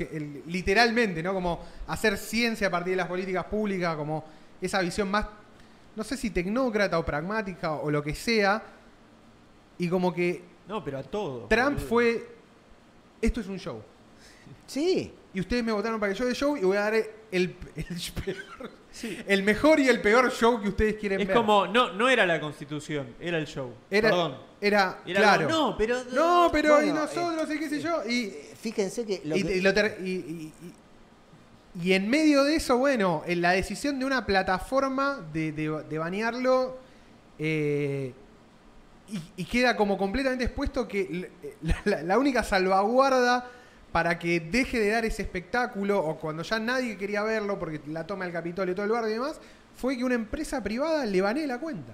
Entonces vos decís, yo lo veo y digo, estás mucho más en pija que nosotros. Es como, No, no, no, por están, en- están recontra hasta, la- hasta las pelotas. Digo, bueno, ahora un poco como que eh, están en una eh, en vías de corregir eso, qué sé yo, o el, el- el bardo es mucho más grande, ¿no? Como el, el estado de situaciones, todo parece ser o parece estar más bardeado de lo que realmente está. Es como Sí, a ver. rascas un poco, Igual, igual nos gusta a nosotros también pensar eso un poco. Sí, no, No, re. pero me- a me- mí por ahí, me pero Parece, me parece que, que- que, digamos, eh, eh, no, no hay- no- no es ético, me, me permito, y diría que es hasta inmoral, me, permito ser un poco más taxativo, este, es inmoral que deje de importar que la función pública tenga que ver con la realización o la creación o el mejoramiento de herramientas concretas para, el- para que las personas tengan una vida mejor. Sí, si no, ¿para qué considero, está? no- Sí, considero, que es, sí, considero que es inmoral. Estoy completamente de acuerdo. en Es eso. inmoral. Sí, sí, sí. O sea, eh, eh, eh, digamos, uno no tiene por qué pedirle eso a una actriz o a un actor. No, totalmente. Totalmente. No, Pero no, sí, se entiende. Pero que está reinver- pero viste que está como invertido. Claro. ¿no? Sí, Viste cómo está claro. invertido, Bueno, como que la política sí. está más en situación del show y está todo Bueno. bien y después se le exige, no sé, a, a, qué sé yo, a un guitarrista de una banda que sea el ejemplo moral a seguir de. Pero yo, yo, yo creo que nos estamos dando cuenta un poco. Lo, lo hablamos la otra vez, boludo. Yo eh, no sé, veía como una charla que había de un programa viejo, que había políticos, se hablaban muy formalmente. eh, y como que yo decía como que da, como que estaba bueno escucharlo y como que me daba gusto porque podía como entender bien lo que decían todos y sentía como que cada uno y estaban a muerte en contra de uno del otro, Sí, pero, sí, sí, sí, pero se entendían perfecto y dejaban, dejaban las pausas necesarias. Había un protocolo y se cumplía y todos, o sea, nada, formalidad, o sea, que se perdió. Pero se perdió porque es como que la fuimos, iba, fue cayendo como uno nuevo y la corría un poquito y ganaba ventaja. Entonces venía uno nuevo, lo corría un poco más y se veía que ganaba ventaja. Entonces todos iban diciendo como, che, a medida que lo corres más, No, no, ganás. por Entonces, supuesto. todo Terminamos fue- jugando en otra Claro, cancha. terminamos jugando en otra cancha. Y yo creo que un poco, ahora medio como que pasamos lo más grande de correr la cancha y ya nos fuimos a otro juego, que me parece que fue Trump y bueno, y el escenario mundial, porque no, no, no fue Sí, solamente sí, un fenómeno totalmente, no, no- ni solo sigue eso. siéndolo. Pero yo siento que todavía, no, no es que empezó, pero digo, no sé, yo para mí es, es el, el market sentiment me dice que, y por lo que vos decís, cada- me- lo siento todavía más, que está, que está como queriendo haber una reivindicación de eso, de como, che, esto, o sea, ¿por qué hay un presidente tuiteando? O sea, esto es inmoral. Y esto está mal. Es Sí, muy o sea, simple, en es, in- es inmoral que alguien tuitee y que no haga nada para cambiar la vida de las O personas. sea, Ay, eh, está, decir- está Claro. mal, está mal, o sea, la discusión de que está mal que lo banen, en verdad es completamente otra. Y para mí está mal que lo banen. Pero es como. Claro, pero lo anterior es el- Claro, lo el- problemático. porque el presidente que tiene que estar trabajando para la gente está tuiteando. Y así mil hechos de, de- de cosas que no deberían estar pasando. Y en lo discursivo también es como, ¿por qué están hablando de esta manera la gente que tiene que estar bien y viste representarnos y ser muy seria con todo porque son temas todos sensibles? Es como, no, para lo no sensible tenemos Y- otras cosas. Y que en un como- punto también es empezar a aceptar que, que- que- que ciertos discursos eh, nutren su validez y su legitimidad a partir de ser absolutamente aburridos. Totalmente. Mm. Sí, la ciencia. Sí. Sí. Básicamente. ¿Por qué tiene que ser divertido? o Es sea, está todo bien. Claro, Sí, sí, sí. pero no es, no es festilino. El Bueno, me- la, univers- universidad un poco sí. es eso. Claro. ¿no? Como Sí, sí. O sea, obviamente si vos querés... universitario... Pero es, es muy tentador cuando aparece lo otro, ese es el problema. No, Como totalmente, obvio, pero la digo, eh, eh, somos personas que... que- No, que- y más en, la- en- en las red- en las redes sociales, que es como, bueno, la Bueno, es lógica que- del show, del, del, del loop este de vos haces una pelotudez, te lo festejan, te volvés más pelotudo, te lo festejan más. Sí, sí, sí, es el paroxismo de es la el boludez. paroxismo, claro. Es como Pero- cuando la, la boludez genera interacción. Claro. ¿viste? Yo creo que si uno hace un, un, eh, eh, pensando en medios de comunicación, ¿no? Dado que más o menos nos gusta eso, sí, sí, sí. ¿no? Yo me acuerdo cuando yo soy un poco más grande que ustedes, me acuerdo cuando yo era niño y me sentaba, porque mi abuelo, me sentaba con mi abuelo, no, yo no entendía un carajo, pero me acuerdo de eh, ver con mi abuelo, mi abuelo tiempo nuevo. Sí, hora, hora clave. hora clave. o- o tiempo nuevo. Tiempo Nuevo. Sí, sí. Es decir, había programas de televisión que eran programas en los cuales, obviamente, Debate político, ¿no? había como- debates políticos. Claro. Pero aparte eran re, Yo me acuerdo de uno. Eran re heavy metal. picantes. Yo me acuerdo de uno, Re creo que. Grondona lo sienta tipo a, a, este- a Stiz y a Eve. Sí, Una sí, cosa sí, que vos sí, decís. cosas- Loco, esto no lo puedo ni ver. Eso es, casi una, eso es casi una perversión. No, no, que- no, que- no. Pero bueno, eh, pero pasaban cosas, en- pas- había... Y por ahí se estaba diciendo las peor, Sí. la, pe- la- la peor del- el peor de los insultos, pero todo en un tono como de cordialidad y Claro, respeto. pero había una, escen- había una escenificación de un debate. Se, escenificaba un debate y una persona hablaba, terminaba. No estoy con esto, eh, a ver, no, qui- No, no quiero, no, hacer, no, no, no, quiero hacer con esto una especie de eh, apología del pasado y No, nada de no, estilo. no, Pero es que Pero digo, no, es- después, fíjense Claro, lo, claro. lo que terminó ocurriendo con, hubo algo muy interesante en la mutación de, eh, eh, de los programas políticos, es que empezó a haber una, un- o sea, qué tipo de formato, estamos Sí. hablando de tele, ¿no? O Sí, sea, sí, que es algo sí. que es el pasado del pasado, pero Sí, digo, sí. hablemos de tele. O sea, de qué formato adquieren los programas supuestamente de eh, eh, política o de análisis política. El formato de los programas de Chimento. Sí, panel. Panel. Panel y acribillar Panel, gritos, quilombo, Sí. imposible. A ver, una idea, una idea es algo muy complicado. Sí, sí, sí, sí. Exponer una idea es algo verdaderamente complicado. Ahí, ahí un debate es algo. el clavo en algo que es, para mí es, y es para, o sea, es, es fundacional de, de formatos como este, es como, ¿qué, qué es esa, por e- el, el formato que hay un host y hay tipo gente en sillones y bueno, toda esa cosa, o el panel, es como, ¿qué, qué puedes discutir en ese, en ese No, no, formato? es O que sea, eso no es discusión. no, Nada. no, ¿qué- ¿a qué puede No, No, no es, es- la vida, no es la vida normal eso. o sea, es Es como- espectáculo. es Es, literalmente show. Es literalmente un show, un Claro. espectáculo.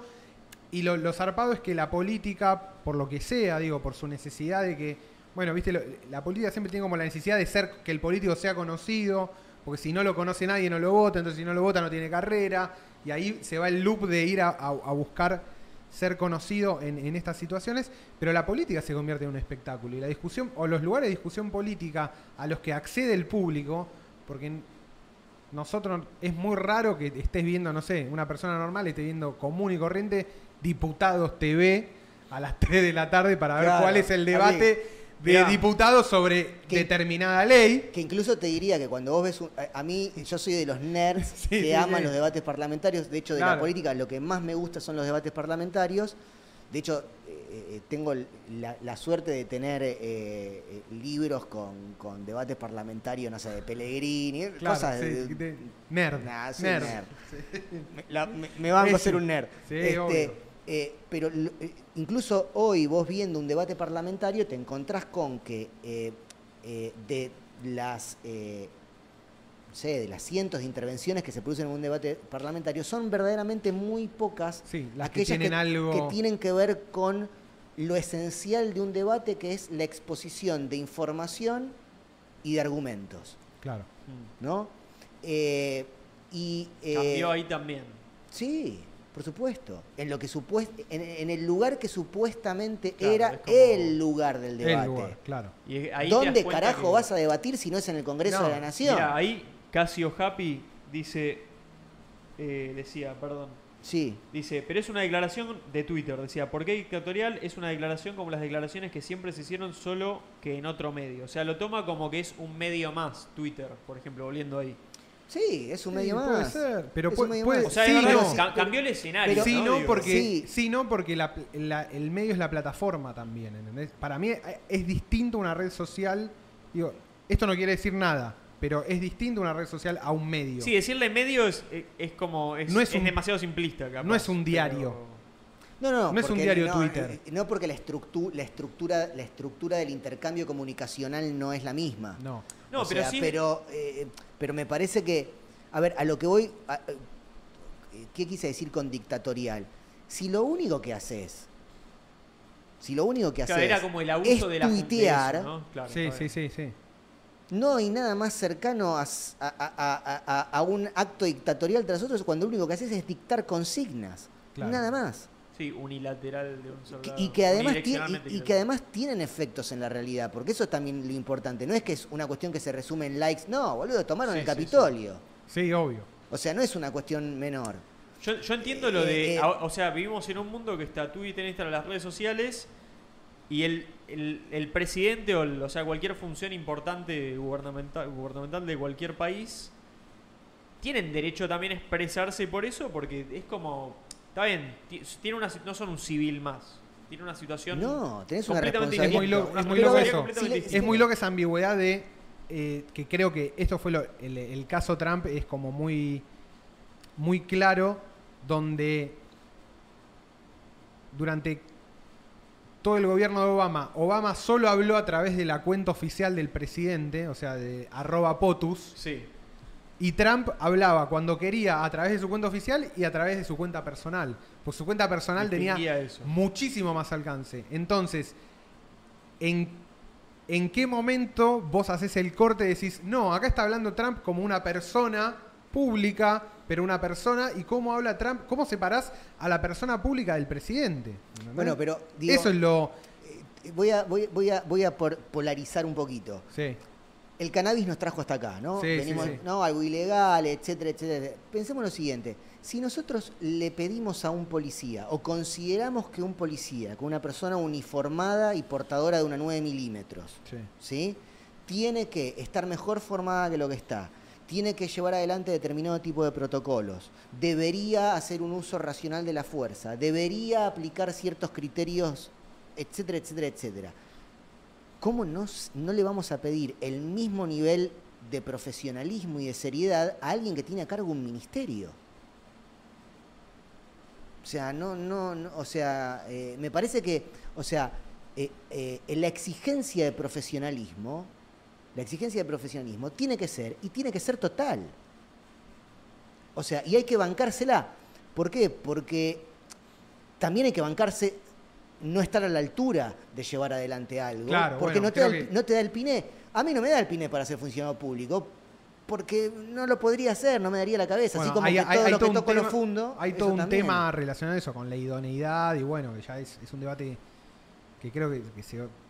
Digo, pero me parece impo- importante que si uno exige, ¿no? Yo, yo, por ejemplo, me cruzo con un policía, con un policía de la metropolitana, y para mí que el tipo esté a oscuras, escondido bajo un árbol, sin su nombre en el chaleco, para mí yo le exijo a ese tipo que cumpla, che, loco, ponete el nombre. Digo, si yo le exijo a un policía, considero que también le tengo que exigir ese nivel de responsabilidad y muchísimo más a lo que yo a quien yo considero que tiene que comandar esa fuerza, que es un civil, un funcionario público. Eh, hay un Creo que eso está completamente borrado. Sí. totalmente borrado. Totalmente borrado. Totalmente borrado. La idea de que ocupar un cargo público implica una responsabilidad De puta madre. que empieza porque seas idóneo para el De cargo. puta madre. Hay un, no sé si saben que hay un, eh, eh, quizás lo conocen, a mí estas bizarreas me gustan, eh, hay un, un, eh, un Nostradamus argentino. Sí, para Parravicini. Vicini. Parravicini, vamos, vamos, tem- hay que- Deep- eh, no tenemos que- después de esto nos tenemos que dar un abrazo y como una pizza algo. Tengo hambre. Deep Lore. Sí, sí. Vez hablamos. Eh, eh, bueno, eh, eh, Parravicini decía lo siguiente, eh, que es una pelotudez, pero para mí no es una pelotudez. Cuando el tipo dice, bueno, Argentina va a ser la gran potencia del futuro, pero el chabón dice, antes de que Argentina sea esa potencia, alguien tiene que salvar a la Argentina. Y a la Argentina, dice Parravicini, Sí, la va a salvar el hombre gris. Yo quiero un hombre gris. Quiero un, no quiero un chabón que tuitee. Quiero un chabón que labure, que haga. un que un burócrata. un burócrata. La va a salvar un. NPC. La- Sí. El porque más sí. Porque Ese para, es realmente el inesperado, no el líder mesiánico. claro, porque para que Bueno, nosotros pará, tenga- viste que hay, esto por ahí te, te- Sí. te- te- acá te salta la chaveta, pero viste que dentro del universo libertario hay una idea de que Javier Milei es el hombre gris. Sabías que está muy pegado Milei Javier- con Parravicini. O sea, usan el título Javier del hombre Milei, gris. Javier Milei está bañado en glitter. Sí. Es, lo, Es más brillante. Lo más brillante. Es lo menos gris. Lo menos gris del mundo. Sí, sí, sí, me gusta, No, no, no, no. O Está sea, bueno, está buena la este, comparación. eh, eh, y, y creo que, y creo que si nosotros, como ciudadanos, queremos que haya una buena regulación del cannabis, una buena regulación del cannabis que respete nuestros derechos, que observe las enormes cantidades de variables que hay Sí, en la sí, forma en la que nos relacionamos con el cannabis, sea como usuarios, sea como cultivadores, sea como alguien que vive de esa industria. o que Necesitamos que haya muchos y muchas Más personas institución. más institucionalidad, más hombres grises. más hombres y mujeres grises. Hombres y mujeres Miles grises. y miles. De Grey Goo. Y no hay que No, avergonzarse. es la masa gris, Y no hay que avergonzarse de pedirlo Era porque, esa. porque esa es la función. No es mi función ser el hombre gris. Yo soy un editor, qué sé yo, no, no, no. Nada, tengo la vida que tengo. Digo, pero sí, pero en, en la, en la función pública, eh, Me- esa, esa templanza, eh, aunque, digo, yo no sé si no le pido a un funcionario público, no sé si no le pido, y acá ya no es moral, es ético, es de otro orden, yo no sé si no le pido a un funcionario público, che, por ahí no te pases una media, una croissant por la cara y lo subas a Twitter. No, no hagas un reto viral, ¿no? Como, Sí, me parece que estás, no estás para esas pelotudeces. Tenés responsabilidades re grosas, man. Re grosas. Como por ejemplo que yo no vaya en cana por tener un FAS. claro. Ni más ni menos. ni más que no haya Yo- gente al- en cana. algo que venía por algo que no tiene que estar en cana. En, en línea con, con lo que estás diciendo, no sé, yo justo, junto antes de estábamos acá, acá enfrente tomando un café y yo le mostraba el video que está, está Alberto con Lula y con Evo Morales y están viendo eh, la música brasileña, bueno, no sé, ese evento que hubo.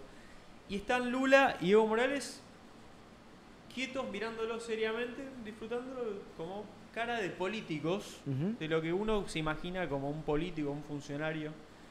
Y Alberto Fernández está como... "Eh, eh". Yo entiendo, es música, le gusta la música, la disfruta, pero a mí no es lo que me gusta ver en un presidente de mi país. Yo no quiero que el chabón se exprese un montón. No me interesa su personalidad, no quiero saber qué le gusta, no me interesa nada de eso. Yo quiero que el chabón sea... que no muestre las cartas. Pues sos un político, sos el presidente de Argentina, no muestra... O sea, pone cara de Putin. Y no digo como que Putin es bueno, pero digo, ese es, la- es- eso es lo que yo espero de gente que está en esa jerarquía de la política. La, ¿Por la qué? famosa investidura, ¿no? Como, bueno, Boludo, este- el chavo, claro, pero no es por la investidura. La investidura en sí me chupa un huevo. Es como, no mostres tanto las cartas de quién sos en todo sentido. Vos estás jugando algo ahí con, con mil juegos mega perversos Bueno, hay un- y con hay- cosas importantes y tenés que... No se juega así, ¿entendés? Hay un valor, Es como el eh, póker, boludo. un valor mu- muy, muy, muy importante que, digamos, los griegos no eran boludos, ¿no? Es como ese che, los griegos estaban ahí, pero no eran tan boludos. Y hay algo eh, eh, que es un valor que después se va trasladando a lo largo, a lo largo de los siglos, que tiene que ver con eh, un concepto teatral, particularmente aplicado a la tragedia, como género teatral. Eh, la tragedia es básicamente, para quien le chupa un huevo la tragedia, es cuando dos, si, dos entidades no pueden bajo ningún aspecto llegar a un acuerdo, lo que ocurre con eso es que alguien debe morir. ¿No? Eso es, Es por eso es trágico, ese es el conflicto trágico. Shakespeare se va al carajo y mueren todos, Todos.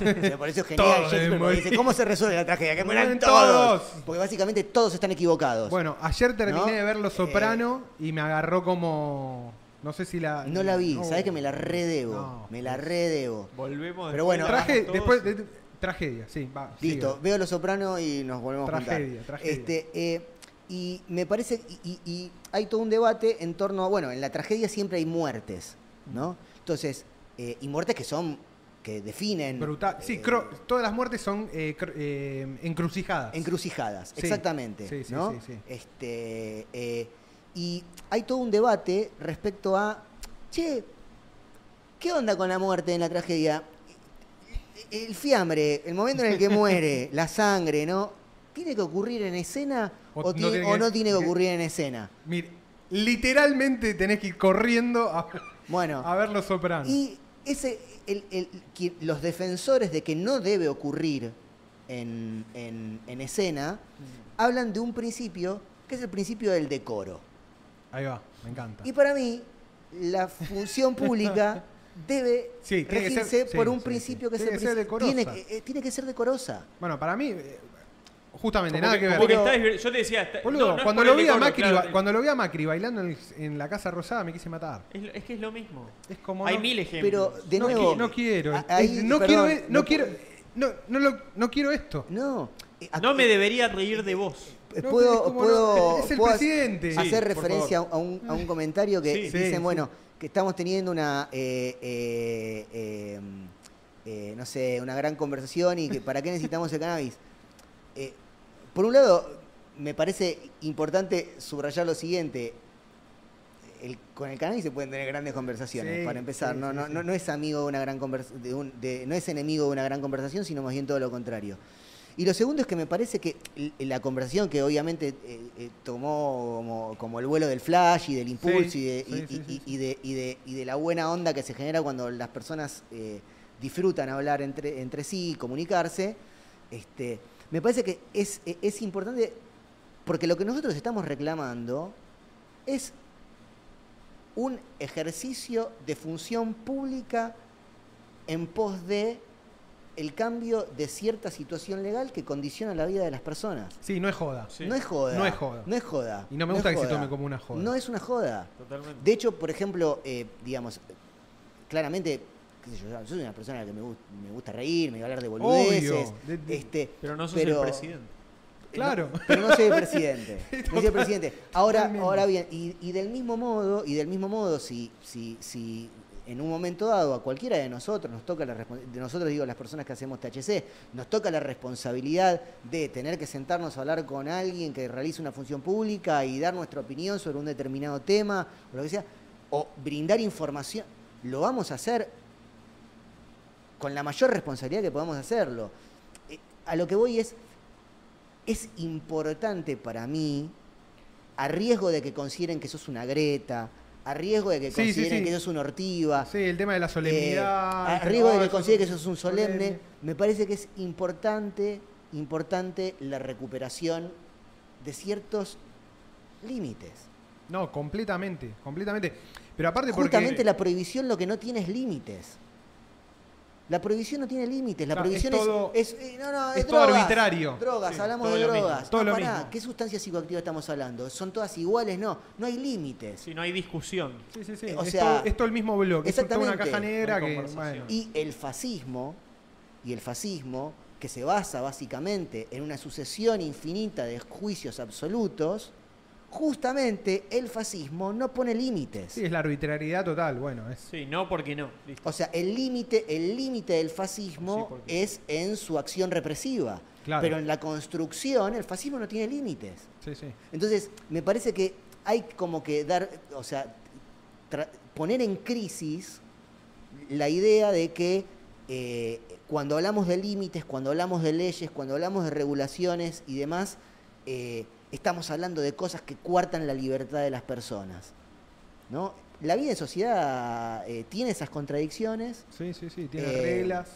tiene reglas y tiene personas, y hay personas, nos guste o no, que tienen la responsabilidad de llevar adelante eh, las instituciones que nos gobiernan. No, a mí... a- a- y a esas personas hay que gusta- exigirles en consecuencia. No, me gusta, me gusta la idea de, de recuperar, porque muchas veces la responsabilidad individual queda como del lado, entre comillas, civil, ¿no? ¿Viste? Como que, no, bueno, se, se exige responsabilidad todo el tiempo a, a las personas que no, no ejercen la función pública. Eh, y está como un poco, es cierto que está borrada esa dimensión de, Falta, vos decís que falta cortar más cabezas. no, no, no, no, me parece que es esto, como empezar a exigir y Sí. decoro, me, me- tomo la palabra decoro, me encanta la palabra decoro. a mí me fascina. Idoneidad, ¿no? Como que uno se acostumbró a que, realmente, ¿eh? yo lo digo desde de la práctica, de, de- yo por laburo mucho tiempo he interactuado con funcionarios y uno llega un momento y decís, no, bueno, este es, es todo impresentable, es todo un circo, ¿viste? Y uno ya lo, yo par- particularmente es como que lo naturalicé, dije, bueno, es Claro. así. No, para mí, Resulta para, un mí, circo. para mí un buen ¿Viste? síntoma, un buen síntoma es cuando vos te enfrentás a alguien que ejerce la función pública y en un momento dado decís, ay, por favor, chabón, no me, no me hables más, no me des más información porque no la puedo Claro, procesar. no puedo procesar más Eso es bueno. Eso es bueno. Me aburriste, me quemaste el cerebro. Eso es bueno. Claro. Porque es una persona que tiene data y es una persona que maneja un montón de información y que no está en un loop permanente de eh, frases hechas. ¿no? Totalmente. Este, y me parece que, que si lo que queremos es como para...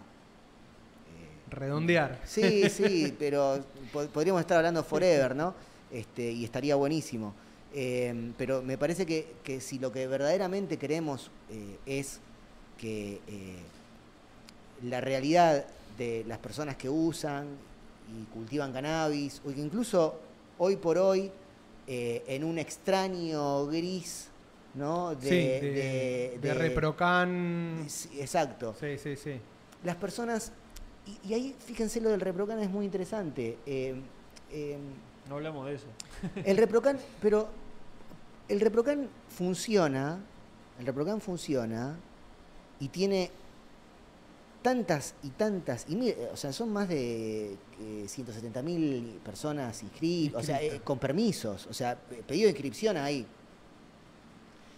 Y eso para mí, más allá del debate que se tenga, que se, que se puede dar de, che, ¿cuál es el límite? Digo, hay algo que es muy claro y es la gente quiere estar dentro de la ley. Ni hablar. Sí. La gente hablar. quiere que haya cosas claras. No quiere estar en un gris medio loco, no se siente cómodo de esa Ni en manera. pedo. De hecho, no cuando, le interesa cuando vivir apareció el. Reprocan, yo al principio tenía la posición de no me siento seguro dándole mis datos eh, personales, que ya los tiene el Estado, pero reconocerme, Sí, ponerme en un registro. blanquearme yo blanquearlo como yo. sí. Más que nada, porque ¿qué pasa si, cambia de, si cambiamos de gobierno, si tenemos un gobierno más tirando a represivo, ¿viste? Sí, Como la- que- el miedo es que te casen después en el zoológico. Exactamente. Bueno, una de las Pero después, de- después No. me di cuenta y dije, bueno, no, pero si somos más va a ser más difícil. Sí, es, es como, no, no era. A mí lo que me dijo un amigo, yo pensaba lo mismo y era como.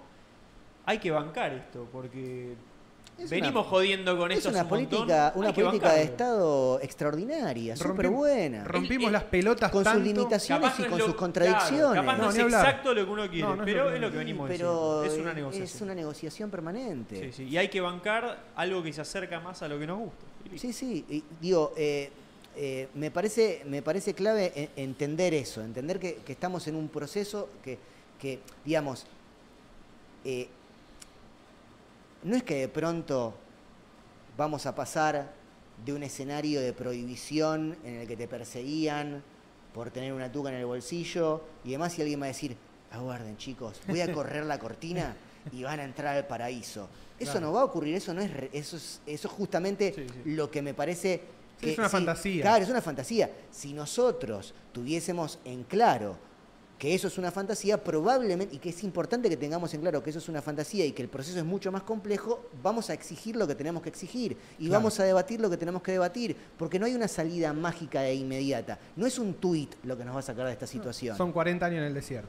Exactamente, es un montón de laburo. Es un montón de laburo. Es un montón de La tierra laburo. prometida son 40 años de desierto. Exactamente, Sí, es un sí, montón sí. de laburo. Pero y en algún que- momento tenés que arrancar. Y hay que celebrar el laburo. Hay que celebrar el laburo como, como, como Sí, eh, son eh, muestras de, de que algo se hizo, ¿no? Exactamente.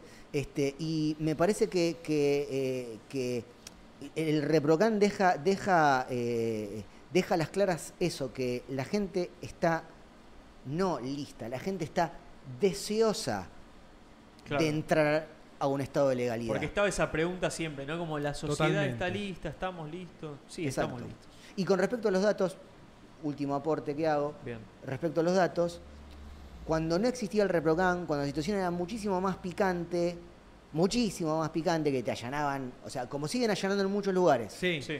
eso también.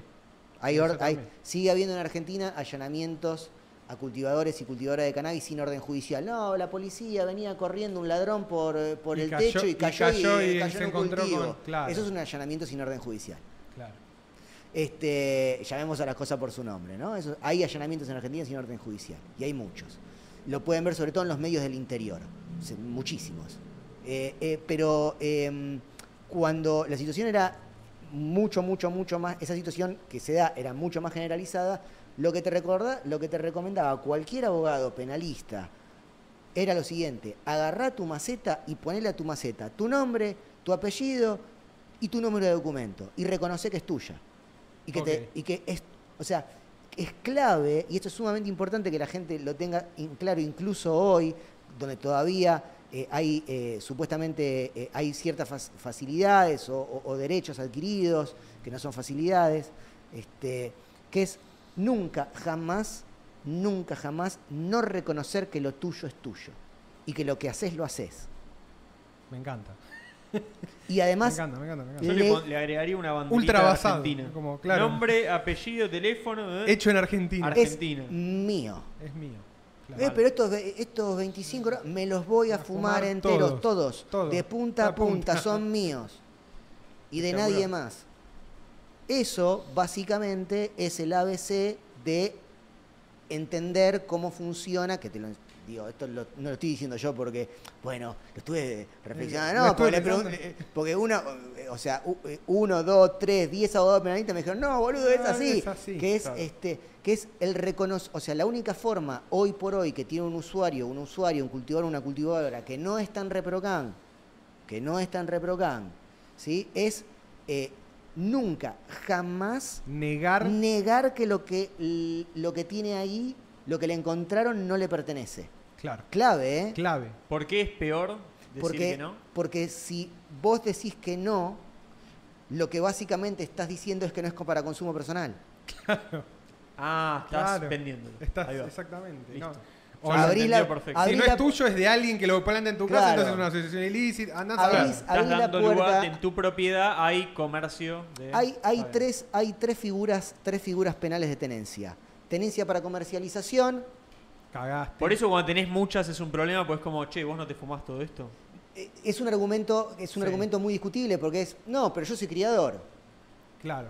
Entonces, Ok. nece- y yo necesito tirar. el eh, eh, Sí, para eh, que haya polinización claro. cruzada necesitas 40 eh, plantas. Lo, lo- lo- lo- entrevistamos a Arjan eh, de Greenhouse Seeds, Oh. uno de los grandes bancos de Sí, semillas del sí. mundo. He un- tenido un, un chabón que Super ganó. Lemon Haze de. Super Lemon Haze, una gran planta. White Widow de Greenhouse. O sea, Altas plantas. Greenhouse, eh, Greenhouse ganó 44, 4, 4, 44 eh, certámenes internacionales grosos. Grosos. 44 copas tiene Greenhouse. Sí, bueno, sí, sí, ¿cuántas, sí. cuántas el semillas, de- de cuántas las semillas tira, cuántas semillas tiran, eh, tira Arjan, ¿sí? y su gente para hacer eh, una búsqueda de un fenotipo de una variedad? 20.000 semillas.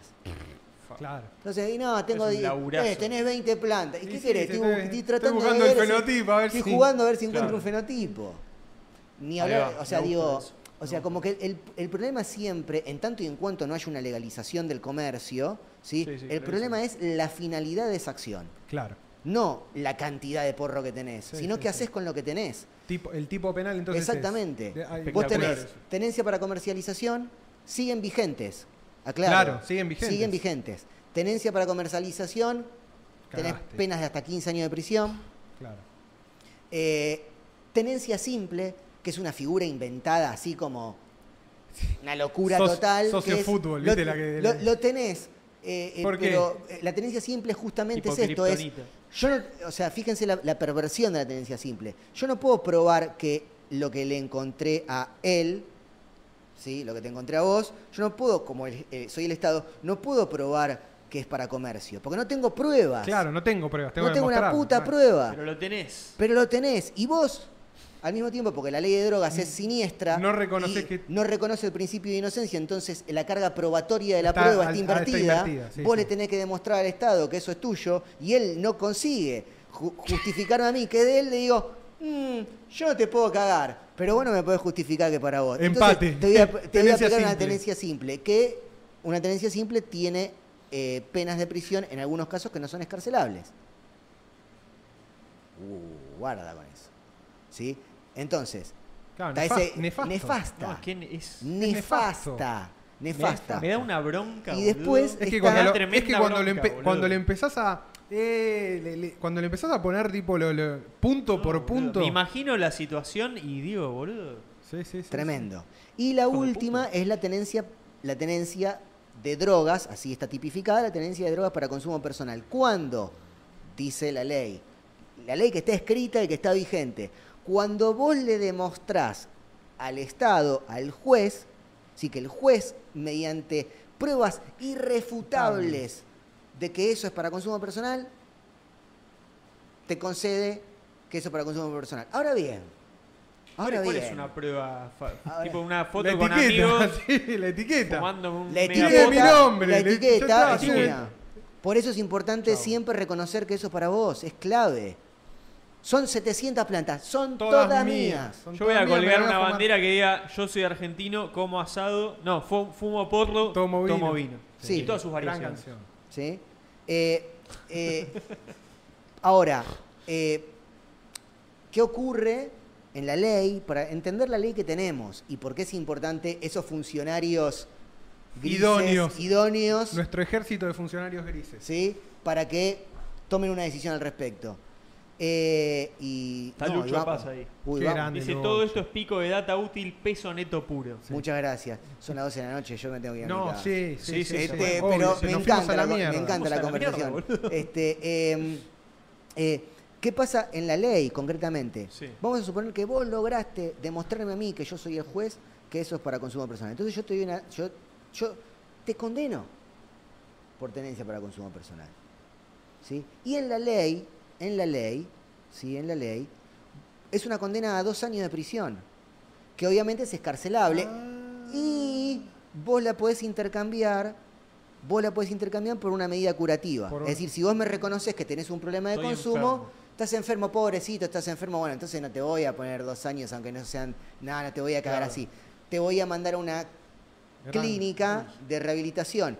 Eso fue lo que en los 90 fue el gran negocio de las clínicas y que Ah, había va. jueces, entre ellos, el- eh, no sé si recuerdan algunos de ustedes, el juez Piotti, que tuvo un montón, o sea, que realmente tuvo un montón de vínculos con clínicas de rehabilitación y Un maxi kiosco. El famoso, el famoso kiosco. exacto y que ahí y que ahí se la ponían y que ahí se la ponían no eh, en ese eh, en, en muchos casos no se la ponían necesariamente a chicos eh, pobres vamos a decir la cosa como Al revés, son sino gente de guita. Gente de guita que para podía- pagar el tratamiento. podía agarpar los tratamientos y que además obviamente eh, eh, eh, muchas de esas clínicas han sido bancadas durante mucho tiempo por la CEDRONAR que es la Secretaría de vinculada al tema para no abundar Que también, ex capo de la Cedronar, que lo habían encontrado con un.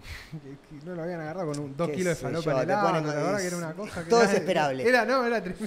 Eh, y, eh, y- y lo, y lo que el fallo de la Corte Suprema de Justicia del año, del, 2000, del año 2009 hizo cuando declaró la inconstitucionalidad de la penalización de la tenencia de drogas para uso personal fue decir, Fallo Arriola, ¿no? el fallo- famoso fallo Arriola del 2009 fue decir, si a vos después de todo ese proceso te allanan, te meten en cana, te forrean, Te abren la causa, eh, te posta, imputan. posta, yo eh, conozco gente que ha estado perejiles, giles como yo, que soy un Sí, gil, sí, sí, sí, bárbaro. lo- lo- O sea, yo tengo miedo casi. Gil raso. O sea, yo salgo a la noche y salgo, no, tengo miedo. O sea, soy un, un- una libélula. O sea, gente como yo que ha estado dos días en cana y le cambió la vida. Claro. Le cambió Chao. la vida. Sí, sí, la, el la- la cabeza Ca- le hizo así, plac. Cayó en, un, la sí, mitad. cayó en un lugar que no, que no estaba no preparado para, no- del que no va a volver. No, es un trauma posta. Es como ver y- que te hayan tirado una- en una trinchera de la Primera Guerra Mundial, te hayan dado un fusil y te hayan dicho, bueno, bueno, esos que están ahí son ratas. 48 horas, claro, que eso, ya son enemigos. Claro, tenés y 48 esto, si horas, te te dormido acá, te- Es que no es algo que es- no Eh, tendría que pasar, boludo. Eh, lo que dijo, lo que hizo fallo de Riola fue, si el juez, cuando llega a la instancia, yo juez, vuelvo a hacer el, el juego del juez, yo juez, vos me demostrás que la tenencia, o sea, te, allanaron, eh, yo por si la duda no estaba convencido, entonces te metimos una preventiva para que te quedes unos días adentro, qué yo, llegás a juicio, con lo que pesa, por más que estés en tu casa, llegar a juicio, que tengas una causa penal sobre tus hombros, es una aberración. Llegás, me lo demostrás y yo digo, Está bien. ¿Sabes qué? Flaco, te voy a creer porque hoy estoy de buen humor, desayuné bien. Te voy a creer, es para, es tuya. Em, ¿Aplico o no aplico el fallo Arriola? Claro, porque aparte es eso, porque la jurisprudencia no es que es automática. Es, ¿puedo, ¿puedo aplicar o no? O sea, No está hay un escrito, no está antecedente. escrito, No, claro, es que no está, escrito, hay un antecedente, Pero no como ley. pero en Argentina la jurisprudencia es optativa. Ahora bien, ¿qué fue lo que fue pasando con el fallo Arriola? Y acá está lo interesante. Ciertos sectores del Poder Judicial, ¿sí? E incluso ciertos sectores de la Fuerza de Seguridad dijeron, che, boludo, esto es cualquiera, boludo. Sobre todo, esto es interesante, el pragmatismo, los grises, el pragmatismo de ciertos sectores del- Poder Judicial que dijeron, che, loco, no, ah, no me rompan la bola, esto es una causa federal, yo tengo que investigar cosas, no me traigan un pibe por un porro. No lo hicieron, no, no- no es por amor, es por pragmatismo Obvio, puro, porque, porque- sí, sí. por responsabilidad. Pues no puedo estar en un porro si estoy con- persiguiendo Claro. una banda que no es mueve una cuestión de principio, es una cuestión tres de... toneladas de falopa o de paraguayo por misiones. Exacto. Eh, decile al suboficial fulano, avisarle al comisario que le avise al suboficial fulano que si encuentra una situación ahí, ponga riola en el coso Y ya está. y ya está. eh, no perdamos el tiempo con pelotudeces. Entonces, por eso el fallo Riola fue sirviendo tanto. Mm. Porque ¿sí? le sirvió a los propios Porque- jueces para sacarse encima jueces y forradas. fiscales que Claro. empezaron, o sea, pero si nosotros nos guiásemos por lo que el fallo Riola es, estamos, lo voy a decir así, en culo, Claro, estamos en pelota. en culo. Entonces, es sumamente importante, sumamente importante que todo lo que se ganó a nivel cultural se refrende legalmente. Claro, claro, claro. ¿sí? Y eso es una pelea que hay que seguir dando, hasta el final. Porque, eh, volviendo a, lo- a- a cuestiones eh, tan poco simpáticas como lo moral y lo inmoral, es inmoral que una persona esté presa por una, dos, tres, veinte plantas. Es inmoral. Sí, sí, sí, sí. No hay, Sí. no- Y no hay que bancar, no hay que bancar cosas que son inmorales. no, no, no hay vuelta. No hay manera de que eso Totalmente. Supuestamente, creo yo, justamente, o lo que venimos hablando, las leyes están para beneficiar a la vida, a la, a la vida en sociedad, a la comunidad, para el bien común y demás. No hay, no hay aplicación de esa ley que beneficie a nadie. A nadie. A nadie, Incluso, incluso ya no está beneficiando a quienes benefició en su momento. claro. Y creo que también por eso hay cosas que están cambiando, porque ya quienes pueden hacer fuerza para que, igual, eh, yo no soy trotskista, pero le digo a Trotsky, que te pueden decir, eh, Trotsky, leíste a Trotsky. Este, eh, Trotsky decía, la burguesía es como un gato dormido, un gato Sí, de angora sí. dormido. Está dormido, decís de gato de mierda dormido, pero en cualquier momento, el prohibicionismo es así. Es como un gato de angora dormido. Sí, son, son, son como todo. Es, es- ahora estamos en una situación donde, se, donde No, se puede avanzar. Exacto, no hay que reírse de los mamarrachos del prohibicionismo como, como no hay que reírse de los mamarrachos del, de, de los mamarrachos de- del espacio libertario. No hay que reírse, hay que tomárselo muy en serio, forma parte de la responsabilidad. Hay que tomárselo muy en serio y hay que avanzar para tener una ley que termine de garantizar básicamente una vida un poco más feliz y justa para todos. A favor. Espectacular. Tres horitas. Nos fuimos a la mierda. Nos fuimos a la Bueno, mierda. estuvo bueno. en, en el buen sentido. En el buen sentido. Sí, sí, sí, sí. Hay un momento, nosotros sabemos acá que un momento con los invitados que la charla pasa de ser como algo más de reconocimiento y de entrevista a una conversación. Hermoso. Cuando se llega a ese punto sabemos que está la, la papa y la crema ahí, entonces La pasamos, la tuvimos. la tuvimos. Y ahora podemos irnos en paz. Es justo y necesario. Justo y necesario. Eh, nada, no sé. Gracias por venir. No, gracias por invitarme, estuvo buenísimo, la verdad, Hermoso. en serio, de corazón. No hay nada más lindo que poder hablar con libertad Sí, aguante. eh, aguante. y poder pensar cuando uno habla con otros, ¿no? sí, Porque sí. la verdad que hay muchas cosas que me parece que las pensamos acá y que tiene eso, al menos para mí, un valor muy grande, así que les agradezco por, por eso. Aguante. Un gustazo. Y Gustazo. bueno, nos vemos miércoles que viene, semana que viene. Semana que viene. eh, Círculo 121, el Capicúa. 121. Tremendo. Sí, tremendo. Bueno, nos vemos, gente. Adiós.